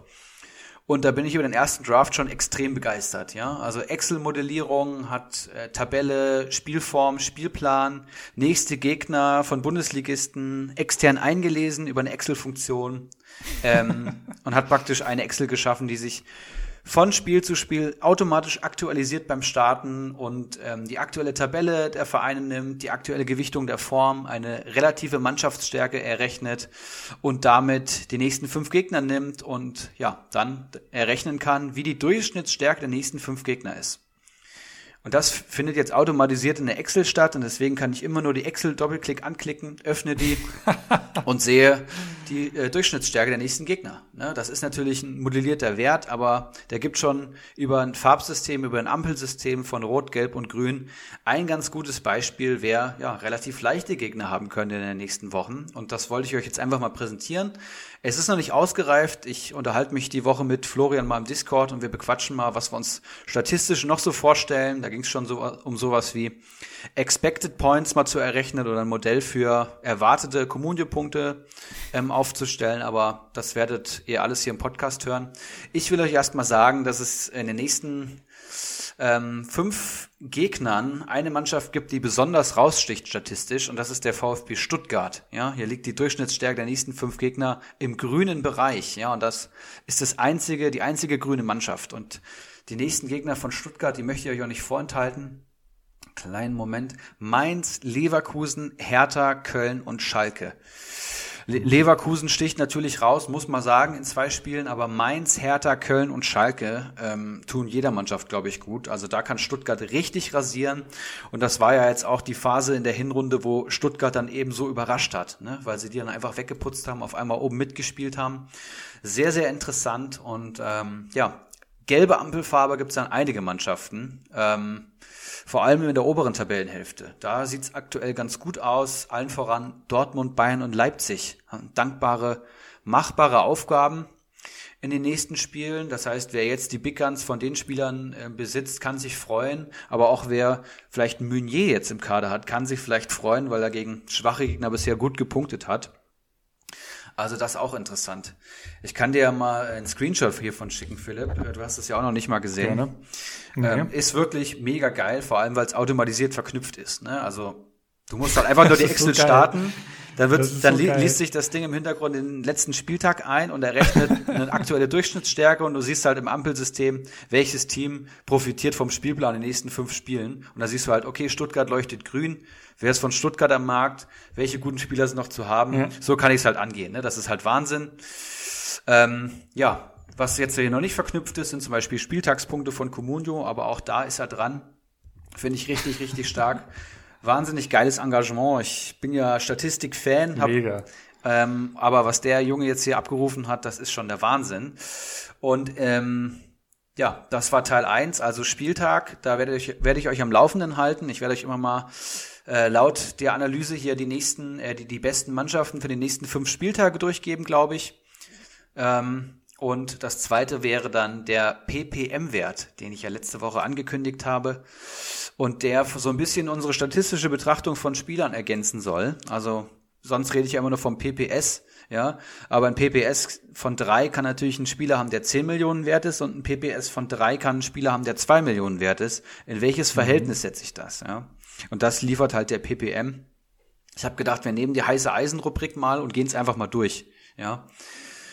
Ähm, PPM wird ähm, berechnet, indem man mh, hm, lass mich kurz schauen, den PPS teilt durch den Comunio Marktwert in Millionen. Ja, das heißt, wenn ich einen mhm. PPS von 4 habe und einen Marktwert von 3, teile ich 4 durch 3, so nach dem Motto, ja. Und mhm. ähm, um den Wert so ein bisschen einschätzen zu können, ein PPM von 1 heißt, für eine Million, die ich einsetze in einen Spieler, erhalte ich durchschnittlich einen Punkt pro Spieltag. Das lässt sich eigentlich ganz gut äh, sich merken. Also wenn ich ein ppm von 0,5 habe, heißt das, für jede eingesetzte Million erhalte ich durchschnittlich einen halben Punkt oder habe ich einen durchschnittlich einen halben Punkt erhalten. Ja, ist ja Vergangenheitsform. Die statistischen Daten liefert ja nur die Vergangenheit. Ähm, ja, das heißt, ein ppm von 1,5 ist zum Beispiel ein herausragender Wert und ein ppm von 0,3 ist zum Beispiel ein schlechter Wert. Ja, und ich habe, ähm, um den Wert weiter einzugrenzen, um euch ein Gefühl zu geben, was das denn heißt, diese Range, ähm, habe ich einfach mal die Top 100 nach PPS ähm, berechnet und daraus einen Durchschnittswert gezogen. Und da sind wir so bei 0,6 bis 0,65, je nachdem, wenn man drin lässt und rausnimmt ähm, von Leuten, die die Bundesliga verlassen haben oder Langzeitverletzten, die die Marktwerte so ein bisschen verfälschen. Ähm, also 0,6 würde ich mal sagen, ist so ein Durchschnittswert, den man bei Topspielern anlegen kann oder bei, bei guten Spielern. Und damit kann man es, glaube ich, ganz gut einschätzen. Ja, und wenn der PPM dann über eins ist, ist natürlich herausragend. Das ist das, was ich immer sage. Communium-Marktwert in Millionen in Relation zum PPS. Ja, also Dreier PPS für einen Dreier Communium-Marktwert ist, ist halt eins. Das ist herausragend. Das ist schon sehr, sehr gut. Das heißt, über eins, ähm, da legt ihr eure Millionen extrem gut an und bekommt ein gutes Preis-Leistungs-Verhältnis. Ist das äh, verständlich, Philipp, wenn ich jetzt hier so ein bisschen. Ich, ich, ich, ich kann dir tatsächlich noch folgen, okay. ja. Ich, ich bin noch bei dir. Okay. Weil ich habe die Zahlen natürlich vor mir und habe mir hier Gedanken gemacht. Ihr seid jetzt Hörer vom Podcast und äh, werdet jetzt mit solchen mit sowas bombardiert. Ich hoffe, dass es verständlich ist. Ich würde einfach mal heiße Eisen anfangen und würde Genau, genau. Gib uns Beispiele anhand heißen Eisen, finde ich sehr gut. So machen wir's. Ich habe als erstes Konstantinos Mavropanos vom VfB Stuttgart. Ähm, ja, Innenverteidiger. Ich erwähne jede zweite Folge ungefähr, wenn das Pendel wieder von Stenzel zu Mavropanos zurückschlägt. ähm, ja, jetzt hat er wieder in der Startelf gestanden, hat gut performt, hat 25 Punkte geholt, 12 Punkte in den letzten drei bewerteten Partien bei Stuttgart. Ich habe euch gerade gesagt, wie der Spielplan ist bei Stuttgart. Das sieht sehr, sehr gut aus und PPS steht bei 3,13. Und wenn wir jetzt einfach mal davon ausgehen, dass er Stammspieler ist, können wir dann hier sehen, Comunio Marktwert 2,37 Millionen, PPS 3,13 und ich weiß auch, dass er in Liga 2 noch deutlich besser performt hat. Deswegen würde ich mal nicht mal sagen, dass das das Ende der Fahnenstange ist. Aber wir teilen 3,13 den PPS durch 2,37 im Communium-Marktwert und halten ein PPM von 1,32. Das heißt, für jede eingesetzte Million erhalte ich im Schnitt 1,3 Punkte am Spieltag. Das ist ein sehr, sehr, sehr guter Wert und zeigt schon, dass er einfach unterbewertet ist, ja, weil der PPM deutlich zu hoch ist und hier wird der Marktwert auf jeden Fall steigen. Also die Marktkräfte werden das so ein bisschen ausgleichen und ähm, ja, man, es bleibt nur zu hoffen, dass halt ein Stenzel jetzt nicht wieder spielt. Das würde mich wirklich wundern. Ich finde Afropanos schon den besseren Innenverteidiger, aber ja. Das war jetzt mal ein Positivbeispiel, ja. Will ich mal ein Negativbeispiel vorstellen, damit man es vielleicht auch mal ähm, andersrum sieht, Marcel Sabitzer, RB Leipzig, Mittelfeld, mhm. Communium Marktwert 9,86. Eine ganz klare Big Gun, aber spielt diese Saison halt auf der Doppel-6, meistens mit Kampel, ist vor allem viel mit Zweikämpfe gewinnen und äh, mit Spielaufbau beschäftigt, ja, hat eine sehr gute Ballkontrolle, robust im Zweikampf und leitet vor allem Situationen ein, hat, hat wirklich wenig Torbeteiligung und steht deswegen in Anführungszeichen nur bei 64 Punkten, will ich mal sagen. In 15 Partien macht ein PPS von 4,27. Ja, also für eine Big Gun würde ich mal sagen, guter PPS. Ne? Wenn ich jetzt aber die 4,27 mit den 9,86 Millionen Marktwert in, in Relation setze, erhalte ich ein PPM von 0,43. Ja, das heißt, pro eingesetzter Million erhalte ich bei Sabitzer eben nur 0,4 Kommunio-Punkte pro Spieltag im Schnitt. Und äh, da so, so eine Saison lang ist, kann man jetzt hier das Experiment noch machen und kann sagen, okay, ich schaue mir jetzt mal nur die letzten fünf Spiele an und rechne damit. Ja, das heißt, ich nehme den Marktwert von 9,86 Sabitzer hat in den letzten fünf Spielen 13 Punkte geholt, macht ein PPS von 2,6 nur. Ähm, und wenn ich 2,6 mit 9,8, also die, die Form praktisch in Relation setze, dann bin ich bei einem PPM von 0,26. Und das ist wirklich schon unterirdisch. Das ist unteres, unteres Ende der Fahnenstange. Das ist von der Effizienz eine Katastrophe. Ne? Und dann sieht man auch schon ganz klar, welche Big Gun unter- oder überperformen. Ne? Ein Sabitzer hat letzte mhm. Saison, glaube ich, weiß ich nicht, ich müsste es aus dem, aus dem Stand raus sagen, aber auf jeden Fall über 150 Punkte geholt, hat massig Torbeteiligung gehabt und hat immer gespielt unter Nagelsmann. Und ja, aktuell würde ich die 9,8 Millionen daher in fast alles andere anlegen. Ähm, kommen wir mal zu Lud Ludwig Augustinsson ne, kommt jetzt zurück aus der Verletzung. Wir wissen alle, was es für ein Communio-Wunder ist, aber um dem Ganze, um dem Ganzen zahlenmäßig nochmal einen Rahmen zu geben, 3,77 Millionen Marktwert, 53 Punkte geholt in 13 Partien, macht ein PPS von 4,08 bei Bremen. Ähm, herausragend, muss man wirklich sagen. Einer der besten Linksverteidiger der Liga, wenn du mich fragst. Ähm, und ppm 4,08 durch 3,77 sind wir bei 1,08, das heißt über 1. Auch das ist absolut herausragend. Für jede Million, die ich in Ludwig Augustinsson anlege, erhalte ich einen Punkt pro Spieltag raus. Das ist äh, Wunschvorstellung. Ne? Also wenn du so dein Team bestücken kannst mit so einem ppm auf allen Positionen, dann bist du ein richtig guter Communio-Manager. Ähm, den habe ich noch mitgebracht. Noch ein Rechenbeispiel. Alassane Player, ja. Ähm, 27 Jahre mittlerweile. Oh. Comunio-Marktwert auch wie bei Sabitzer 9,33 Millionen in einem ähnlichen Rahmen. Nur 52 Punkte geholt in 15 Einsätzen, macht ein PPS von 3,47.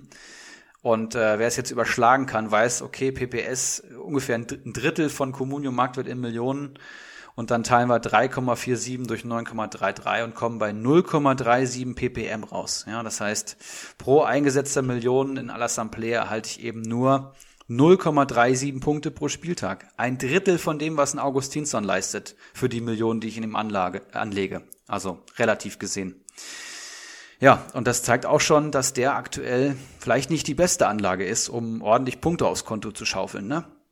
Das ist jetzt kein Wert, um zu, zu sagen, wie ein Spieler steigt oder fällt, aber es gibt einem so ein bisschen ähm, den Rahmen zu sagen, ist das effizient? Was leistet der für seinen Marktwert aktuell? Was, was bekomme ich da? Ne? Und ich muss sagen, als ich die Werte errechnet habe, merke ich schon, dass man das unbewusst schon so macht. Ne? Ein Amos Pieper, ein Sebastian Schonler und Ludwig Augustinsson, das sind diese herausragenden Communio-Spieler, die wir so bewundern, aber was die halt besonders gut machen, sind vor allem, die haben einen hohen PPM-Wert. Die sind besonders effizient für das Geld, was du reinsteckst. Ne? Das ist ein Amos Pieper, für den ich äh, drei Millionen bezahlt habe der halt irgendwie ein Vierer PPS hat bei Bielefeld. Ja, oder Schonlau habe ich letzte Saison für 900.000 geholt. Das wäre auch so ein Beispiel. Ne? Der hat halt ein PPS von 3,5 gehabt, für eine Million geholt.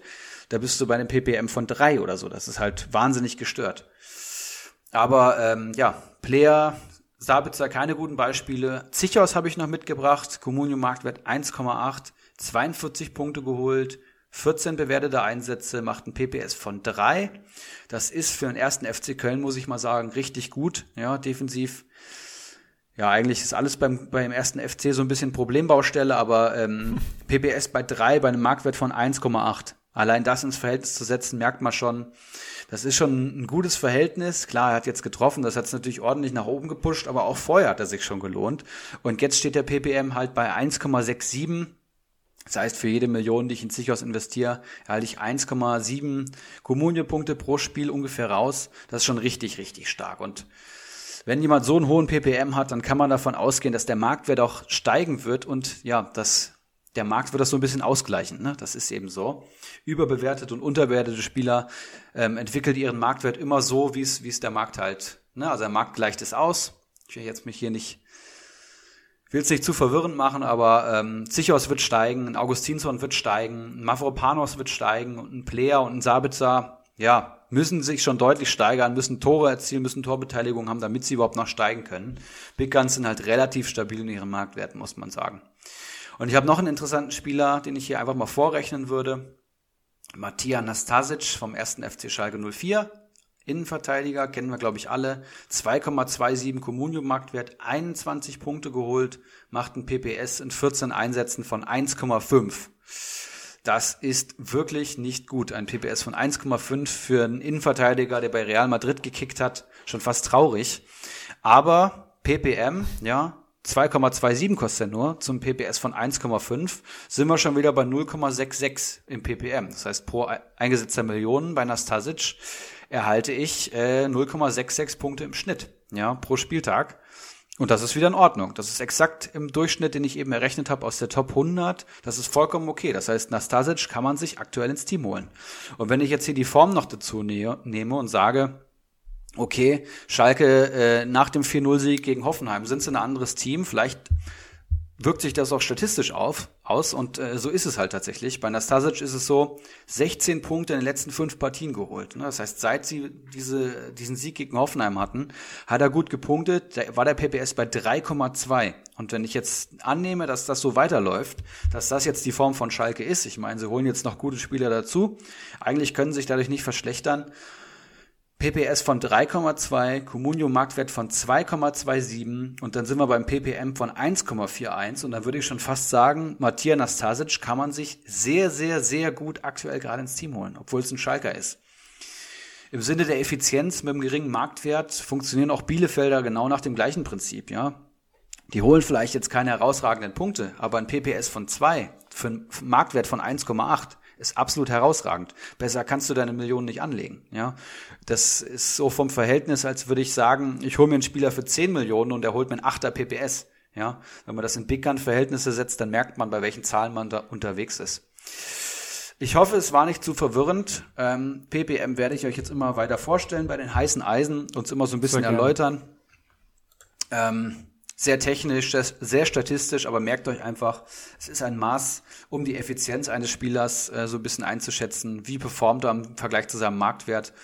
Und alles über 0,66 ist überdurchschnittlich, unter 0,66 sind meistens nicht performende Big Guns. Ähm, ja. Und äh, es ist, ja. ja. Es ist halt eine super Ergänzung, ne? Also gerade bei den Big Guns, ähm, klar, man hatte schon immer so ein bisschen das Gefühl, dass Sabitzer jetzt nicht wirklich das Gelbe vom Ei ist in dieser Saison. Ja. Ähm, man muss halt auch natürlich immer noch mal ja den, den Blick ins Team machen. Oder ich habe jetzt so ein bisschen mir hier so den, den Vergleich Mafropanos und Sabitzer vom Anfang so ein bisschen angeschaut. Ähm, man darf dann aber auch nicht vergessen, dass Mafropanos nur acht Spiele von 19 möglichen Spielen gespielt hat. Ähm, und der Stammplatz halt, in Gefahr ist. Und der Stammplatz durch die große Konkurrenzsituation in Gefahr ist. Ähm, Sabitzer, gut, wenn Champions League wieder losgeht, ist es ein anderes Thema, aber im Regelfall spielt er. Der spielt jetzt die nächsten zwei Spiele gegen Schalke und Augsburg. Ähm, klar, er ist nicht mehr in dieser, ja, auch, auch Position auf dem Feld, die er, die er letzte Saison bekleidet hat. Ähm, und mir wäre jetzt, für mich wäre es jetzt auch nicht unbedingt was, aber ich wollte damit nur sagen, klar, immer so ein bisschen die Konkurrenzsituation etc. mitschauen. Ähm, bei Mafropanos fällt mir jetzt auch auf, der hat halt die ersten acht Spieltage äh, mehr oder weniger verletzt gefehlt. Ähm, da hat er mal einen Einsatz am dritten Spieltag gehabt. Da hat er auch äh, sofort äh, in der Startelf gestanden und vier Punkte geholt, grundsolide. Dann hat er sich wieder verletzt, musste sich wahrscheinlich erst wieder ins Team arbeiten. Also das sind halt alles so Überlegungen, aber es ist halt eine, eine super Ergänzung, ähm, die man auf jeden Fall ja auch gar nicht so äh, unkompliziert jetzt irgendwie errechnen kann. Also nee. es war jetzt der, der PPS durch den Marktwert mit in Millionen. zwei Nachkommastellen oder, oder Millionen einfach, genau. Genau. Also so, rel dann, relativ einfach in Taschenrechner einzutippen, wenn man möchte. Genau. Ja. Und dann kriegt man halt einfach einen schnellen Gespür dafür, wie ist der diese Saison am Performen oder eben auch nicht. Ab, was hattest du gesagt, 0,66 ist es ja das zumindest so die, mal eine Überlegung wert. Ja. Genau, ist der Durchschnitt. Ähm, deswegen einfach eine, eine, super Ergänzung. Vielen, vielen Dank an, an Florian dafür die Mühen, dass du da an uns oder an, an Erik angetreten bist. Ähm, und, und gerne mehr davon, auf jeden Fall. Vielen, vielen Dank. Bist ja auch sehr aktiv in der Gruppe, da liest, liest man auch sehr oft. Genau. Also der PPM-Wert, der kam jetzt von mir, der hat, den hat Florian nicht initiiert. Das Ach so, okay. Ähm, auf meinen Mist gewachsen, aber Florian äh, bastelt da im Hintergrund mit Excel rum und äh, modelliert, ah, okay, modelliert okay. Daten, Communio-Daten, alles das, was Comstats.de eigentlich nicht liefert, probiert er gerade zu basteln und äh, ich werde mich mal mit ihm zusammensetzen. Mal schauen, was wir da Mega, im Podcast ja. so präsentieren können. Vielleicht noch ganz mhm. interessant, die besten und schlechtesten PPM-Werte in den Top 100 nach PPS. Ja, das sind die besten drei habe ich hier äh, Dragovic, Füllkrug und Baumgartlinger ja, Baumgartlinger natürlich verletzt, Füllkrug auch verletzt und Dragovic, ähm, ja, spielt natürlich nicht, wenn alle fit sind. Danach kommt Rekspitschei und Hack. Und ähm, die schlechtesten PPM-Werte, äh, das heißt aktueller Mannschaftswert durch PPS sind Kostic, Nabri und Reus. Mhm. Ja, bei Nabri versteht man es irgendwie, Reus ja. versteht man auch und Kostic ist halt so, der war halt echt scheiße, die Hinrunde. Und da kam ja. auch wirklich nichts. Wenn ich jetzt den PPM errechne mit der Form, die er gerade hatte, dann ist er natürlich auch deutlich besser unterwegs. Bei 0,7 habe ich immer ausgerechnet. Ja, und da kommen dann eben so Big Guns auch wie Player oder auch ein Kimmich mit 20 Millionen, ne? PPS bei 7,6, klar, aber durch 20 Millionen geteilt bist du da auch nur bei einem PPM von 0,37. Mhm. Was hier immer so ein bisschen interessant hinzukommt, ist natürlich, man kann nur elf Spieler aufstellen. Ne? Ich kann nicht 15 Spieler aufstellen mit den besten Effizienzwerten, dann komme ich an Limit und dann muss ich ja irgendwann in höhere ähm, Marktwertregionen gehen, um Qualität reinzubekommen, um mich weiter zu steigern, um einen höheren PPS reinzubekommen. Und dann musst du zwangsläufig auf die Big Guns gehen, ne? bei denen auch die Wahrscheinlichkeit einfach höher ist, dass sie konstanter punkten. Also das, ha, ja. Hast du, hast du Grammaric äh, parat? Weil wir hatten ja eben zum Beispiel den Fall, ja, sind 16,2 oder was hatte Stumpenrudi da bezahlt, mhm. ähm, zu viel oder so, weil so mit diesem Wert kann man ja vielleicht auch ja so ein bisschen eher bemessen, lohnt sich diesen Spieler für so viel Geld ins Team zu holen oder sollte ich mich lieber nach einer anderen Bickern umschauen? Ich könnte mir vorstellen, dass auch gerade für solche Entscheidungen ähm, dieser Wert recht, recht sinnvoll ist. Ja, also es ist tatsächlich so, dass Kramaric jetzt hier unter den Top 10 den besten Wert hat. Also mhm. den besten PPM-Wert ähm, aller Comunio-Spieler mit den höchsten Marktwerten habe ich jetzt einfach mal gefiltert. Also besser als Levi, Haaland, Kimmich, Sancho, Müller, äh, ja. auch besser als André Silva, ein Tick ähm, besser als Wamangituka und Stindl. Also PPS von 8,27 für 16,3 Millionen ist dann, ist dann schon echt gut. Krass. Ja, mega, mega interessant. Ähm, vielen Dank dafür an, an dich und, und Florian. Ähm, wie geht's weiter? Haben wir jetzt nur noch die Keiler Cup Auslosung auf dem Schirm oder gibt's noch was anderes? Würde ich sagen, den äh, Gast für die nächste Folge machen wir auch nach der Keiler Cup Auslosung. Deswegen mhm. würde ich sagen, kurze Pause, kurz Pipi machen und dann Keiler Cup Werbespot und dann Auslosung. Bis gleich. Bis gleich. Keiler Kellerbier. Ah, sau gut. Schon probiert? Folge deiner Spürnase. Mit unserem naturtrüben Keiler Kellerbier bist du immer auf der richtigen Fährte. Bernsteinfarben und ausgewogen mild im Geschmack. Keiler Kellerbier. Sau gut. Bacardi Diakite, Faxe, Ulrich H. Langes Glied, Stumpenrudi, Gold van Kabak, Keiler Genuss nun und Goldson sind die Manager, die immer noch im Keiler Cup sind, die um das ganz, ganz große Geld mittlerweile spielen. Also es lohnt sich ja auch jetzt sehr sogar äh, eine Runde weiterzukommen. Ich schaue mal kurz, was es hier mittlerweile gibt. Für die ähm, Viertelfinalisten müsste es ja mittlerweile sein. Die haben bisher bei dem letzten Einzug hier ins Viertelfinale 750.000 bekommen. Ich glaube, beim nächsten Mal sind es dann jetzt schon beim Weiterkommen eine Million. Also es ist auch durchaus finanziell lukrativ, aber natürlich, was über allem schwebt, ist natürlich der große, große Preis, den wir von unserem Sponsor Keiler gestellt bekommen haben. Ähm, wir hatten ja auch schon angekündigt, alle Viertelfinalisten gehen ja eh nicht leer aus. Also Glückwunsch an alle, die jetzt immer noch dabei sind. Ihr werdet eine Kleinigkeit bekommen, aber ähm, ich sag mal so, umso weiter ihr kommt oder wir, ähm, umso lukrativer wird das und umso ja, ja, lustiger äh, wird auch das Geschenk oder umso spaßiger. Also da gibt's wirklich ein paar coole Sachen, die uns dazu geschickt worden sind von unserem Sponsor. Vielen, vielen Dank auch nochmal da in die Richtung, dass ihr diesen kleinen Spaß mitmacht. Ähm, der, der Werbespot, den wir gerade gehört haben, tut ja auch seinen Teil jedes Mal. Ähm, zaubert mir zumindest immer wieder ein Lächeln ins Gesicht. Oh ja. Und von daher, ja, hast du noch irgendwelche Worte, bevor wir hier ähm, die nächste Runde auslosen. Ist es überhaupt das Viertelfinale? Ja, doch, oder? Ja, ja doch, klar. Ist, ist das Viertelfinale. Ja, ich, ich bin einfach nur heiß. Und äh, ja, 21.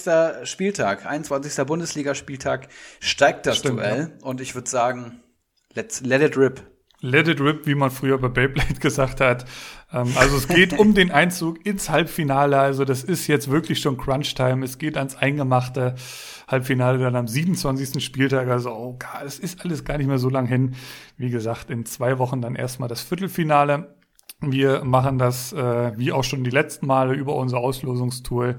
Erik ist quasi live mit auf meinem Bildschirm dabei. Und ähm, ja, ich würde sagen, ich drücke einfach mal auf Auslosung starten. Äh, wir fackeln hier gar nicht lange.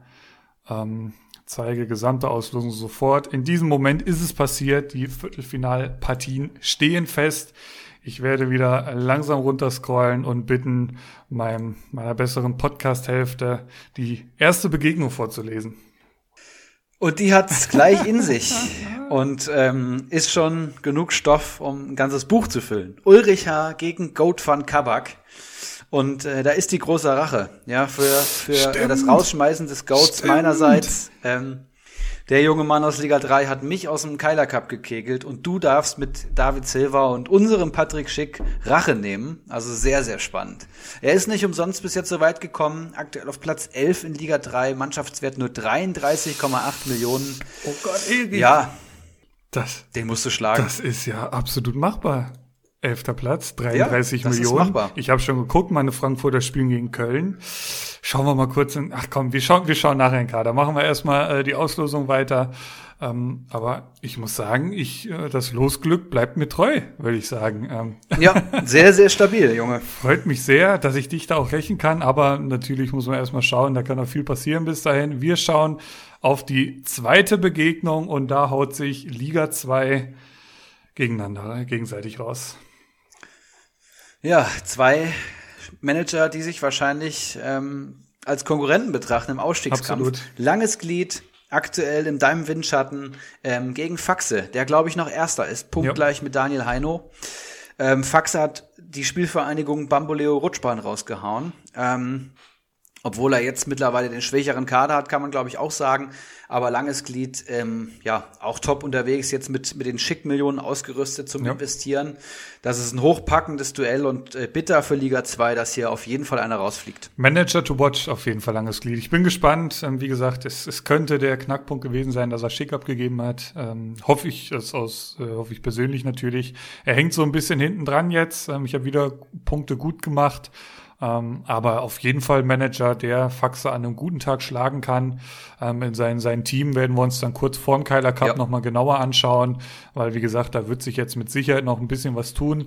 Wir schauen auf die nächste Partie und auch diese Partie ist ein Liga-internes Duell. Erik, bitte. Ja, das ist Platz Nummer 4 gegen Platz Nummer 8 in Liga 3. Stumpenrudi versus Goldson. Ja. Beide ähm, spielen um Aufstieg mit, würde ich mal sagen. Beide haben gute Kader. Stumpenrudis Mannschaftswert steht bei 56 Millionen, Goldson bei 52 Millionen. Die werden auf jeden Fall ähm, ja, Plätze gut machen, bin ich mir fast sicher. Ähm, beide noch und das ist ein Top-Duell aus Liga 3. Wir fackeln gar nicht lange und haben hier ein super Spiel. Ein, ein super Spiel, auf das ich mich sehr freue. Ähm, ja, bitte. Keiler Genuss nun versus Bacardi Diakite, ja. Äh, ja, Top-Duell von der Ausgangslage, das ist so ein, das ist so ein Match, da kann ich mir vorstellen, dass beide äh, 20 Weizen an so einem Samstagnachmittag zusammen trinken. ähm, beide sehr aktiv in der, in der Keiler Weizen Konsumierszene. Keiler Genuss nun trägt's im Namen. Aktuell Dritter in Liga 3 mit einem 50 Millionen Mannschaftswert und äh, ja, ich glaube vor allem Stindler da vorne drin. Mhm. Ähm, und wen sehe ich hier noch? Ein Kunku. Und äh, die hat Bakadi Diakite tatsächlich auch beide im Kader. Plus Arnold, plus Sancho, plus Silva. Ähm, das heißt, die Favoritenrolle liegt hier ganz klar bei Bagadi Diakite und die Big Guns können hier keinen Unterschied machen für Keiler Genuss. Extrem bitter. Ich Extrem nicht, bitter. Ich will nicht sagen, Bacardi dass es unmöglich ist, aber ja, das ist Schachmatt, würde ich sagen. Und bestes Los für Bacardi in dem Sinne auch. Also wenn da die Abwehr nicht irgendwie den Vogel abschießt, keine Ahnung, durch ein Tor ja. von Günther oder von Babu oder sowas. Babu hat Bacardi auch. Oh, oh also Bacardi ja, mit der hart. Möglichkeit, hier keiner Genuss nun einfach zu spiegeln. Also ich habe mit dem Bacardi heute Mittag schon kurz hin und her geschrieben. Wir würden uns natürlich gerne aus dem Weg gehen und im Finale dann wiedersehen. Ich sag mal so, Bacardi, unmöglich ist es nicht, ne? dass wir uns zu späterer ähm, Runde nochmal wiedersehen. Und ja, damit war's das dann auch schon. Ähm, das die vier Partien. Ach, ich dachte gerade. ich ich habe jetzt auch noch eigentlich, äh, aber ist klar, es gibt nur vier Spiele. Ähm, Viertelfinale, ich verlese nochmal Ulrich H. gegen Goat van Kabak, Langes Glied gegen Faxe, Stumpenrudi gegen Golson und Keiler Genuss nun gegen Bacardi Diakite. Das heißt einmal Liga 1 gegen Liga 3, dann äh, Liga-interne Duelle äh, von Liga 2 und 3 und einmal Liga 3 gegen Liga 1. Also wieder alles dabei, bunt gemischt. Ja, wie, so deine erste Einschätzung? Wer wird sich durchsetzen bei den Spielen? Wie würdest du das Halbfinale tippen? Mein Tipp: Ulrich H., Faxe, Goldson und Bacardi Diakite. Dann im Halbfinale trifft Bacardi auf Faxe und Ulrich auf Goldson und dann im Grand Final Ulricha versus Bacardi Diakite, zwei Kisten Keilerweizen, ein Wochenende und ein Sieger im Keiler Cup. Ja, das wäre so meine Wunschvorstellung. Allerdings, also wir werden das Halbfinale, also es ist jetzt nicht irgendwie in festen Bahn, wir werden das Halbfinale natürlich nochmal auslosen, bevor es hier irgendwie Verwirrung ja, ja, gibt. Genau, klar. Ähm, wir schauen, wir müssen natürlich jetzt nochmal kurz in, in, äh, im Gold van Kabaks äh, Kader schauen. Das, äh, das müssen wir natürlich ganz klar nochmal machen. Wir, äh, da muss man etwas runterscrollen, das gefällt mir schon mal sehr. Mannschaftswert hast du angesprochen, 33 Millionen, Platz 11. Der hat am Wochenende gespielt mit Piontek, ähm, im Sturm. Dann hat er im Mittelfeld Jan Vargas, der überraschend auf der Bank saß, ein Kramer, der glaube ich auch nicht gespielt hat am Wochenende. Ähm, Sosa hinten drin, der natürlich super ist. Ähm, Leiner, der auch wirklich gut drauf ist im Moment. Salif Sané, der zurückkommen wird, am 21. Spieltag vielleicht auch schon wieder ein Thema ist. Ähm, weiß nicht, gegen wen Schalke das spielt. Die haben auch ein recht knackiges Programm, könnten mir entgegenkommen. Trapp, ähm, können wir beide keine Punkte haben, weil ich den eben auch im Team habe. Ja, also spannend, sehr, sehr spannend. Ähm, ich traue es natürlich auch Liga 3 zu, dass da jetzt irgendwelche Transfers getätigt werden, ähm, um, um Gold van Kabak irgendwie in die Spur zu bringen. Ähm, aber da haben natürlich auch alle irgendwie ein Interesse dran, irgendwie erstmal sich selbst zu sichern. Also der hat 389 Punkte. Ich schaue mal kurz. Äh, gut, auf, auf dem Aufstiegsplatz sind es doch schon über 100 Punkte. Es ist machbar. Grüße an Gott van Kabak. Ich sag dir, wie es ist. Äh, ich werde hier mein, äh, ich werde alles dafür tun, hier meinen Podcast-Kollegen zu rächen. Das ist ganz klar. Ähm, also Jawohl. ich werde da keinen Erbarmen haben, werde hoffentlich meinen Kader dementsprechend noch aufrüsten können bis dahin. Es sind ja noch zwei Wochen bis zum 21. Spieltag kann auch viel passieren. Ähm, auch, dass mein Schick dann spielt, ist nicht in Stein gemeißelt. Also da geht dann auch äh, DFB-Pokal, Champions League geht dann los. Wer weiß, wann spielt Alario, wann Schick. Also das ist alles noch äh, sehr unsicher. Was mir entgegenkommt, ist auf jeden Fall, dass Frankfurt gegen äh, Köln spielt. Aber soweit würde ich erstmal sagen, von uns äh, bezüglich des Keiler Cups. Äh, wir haben noch eine Ankündigung äh, bezüglich unseres nächsten Gastes, Erik. Genau, Keiler Cup abgehakt. Ich sag nochmal Danke an Florian äh, Fischer. Vielen lieben Dank. Freue mich schon unter der Woche jetzt mit dir zu quatschen. Ähm, und nächste Woche bei uns prominent in Podcast-Folge 72 vertreten ist die Spielvereinigung Bamboleo Rutschbahn. Uh. Ja, die, die Schulen haben noch geschlossen. Das Mikrofon steht bereit. und es wird, äh, ja, eine richtige Promi-Folge, würde ich mal sagen. Nach Bacardi Diakite. Vermutlich in besserer äh, Akustikqualität oder ich würde sagen zu 100 Prozent. Ähm, Ob es dann inhaltlich auch besser wird, äh, das werden wir sehen. Aber ich bin, bin sehr gespannt und ich glaube schon. Ja, dem, dem Mannschaftswert nach ist auf jeden Fall äh, ordentlich Kompetenz vorhanden. Freue ich mich drauf, habe ich oh, Bock ja. drauf. Ähm, war ja auch eine super erste Folge. Ähm, sind ja, ist Stimmt. ja auch äh, seitdem viel passiert. Äh, viele Spitzen sind geflogen ähm, aus Liga 2 in Richtung Liga 3 und andersrum, auch in Liga 1. Ähm, von daher, ja, freue ich mich sehr drauf. Nächste Woche äh, dann, ähm, ja, nicht nur zum Heißmachen äh, auf den, auf das Viertelfinale vom Keiler Cup, sondern auch wirklich High-Quality-Content mit einem super Gast. Freue ich mich drauf. Ich würde sagen, für ja. diese Woche haben wir es, oder Erik? Ja, auf jeden Fall. Ich würde sagen, gut Kick und äh, habt eine gute Woche. Bis dahin, ciao, ciao. Einen Handkuss den Damen und einen schönen guten Abend den Herren und der Jugend. In diesem Sinne, es war mir eine Ehre für Sie zu arbeiten. Ich, machen Sie es gut. Schönen Abend noch.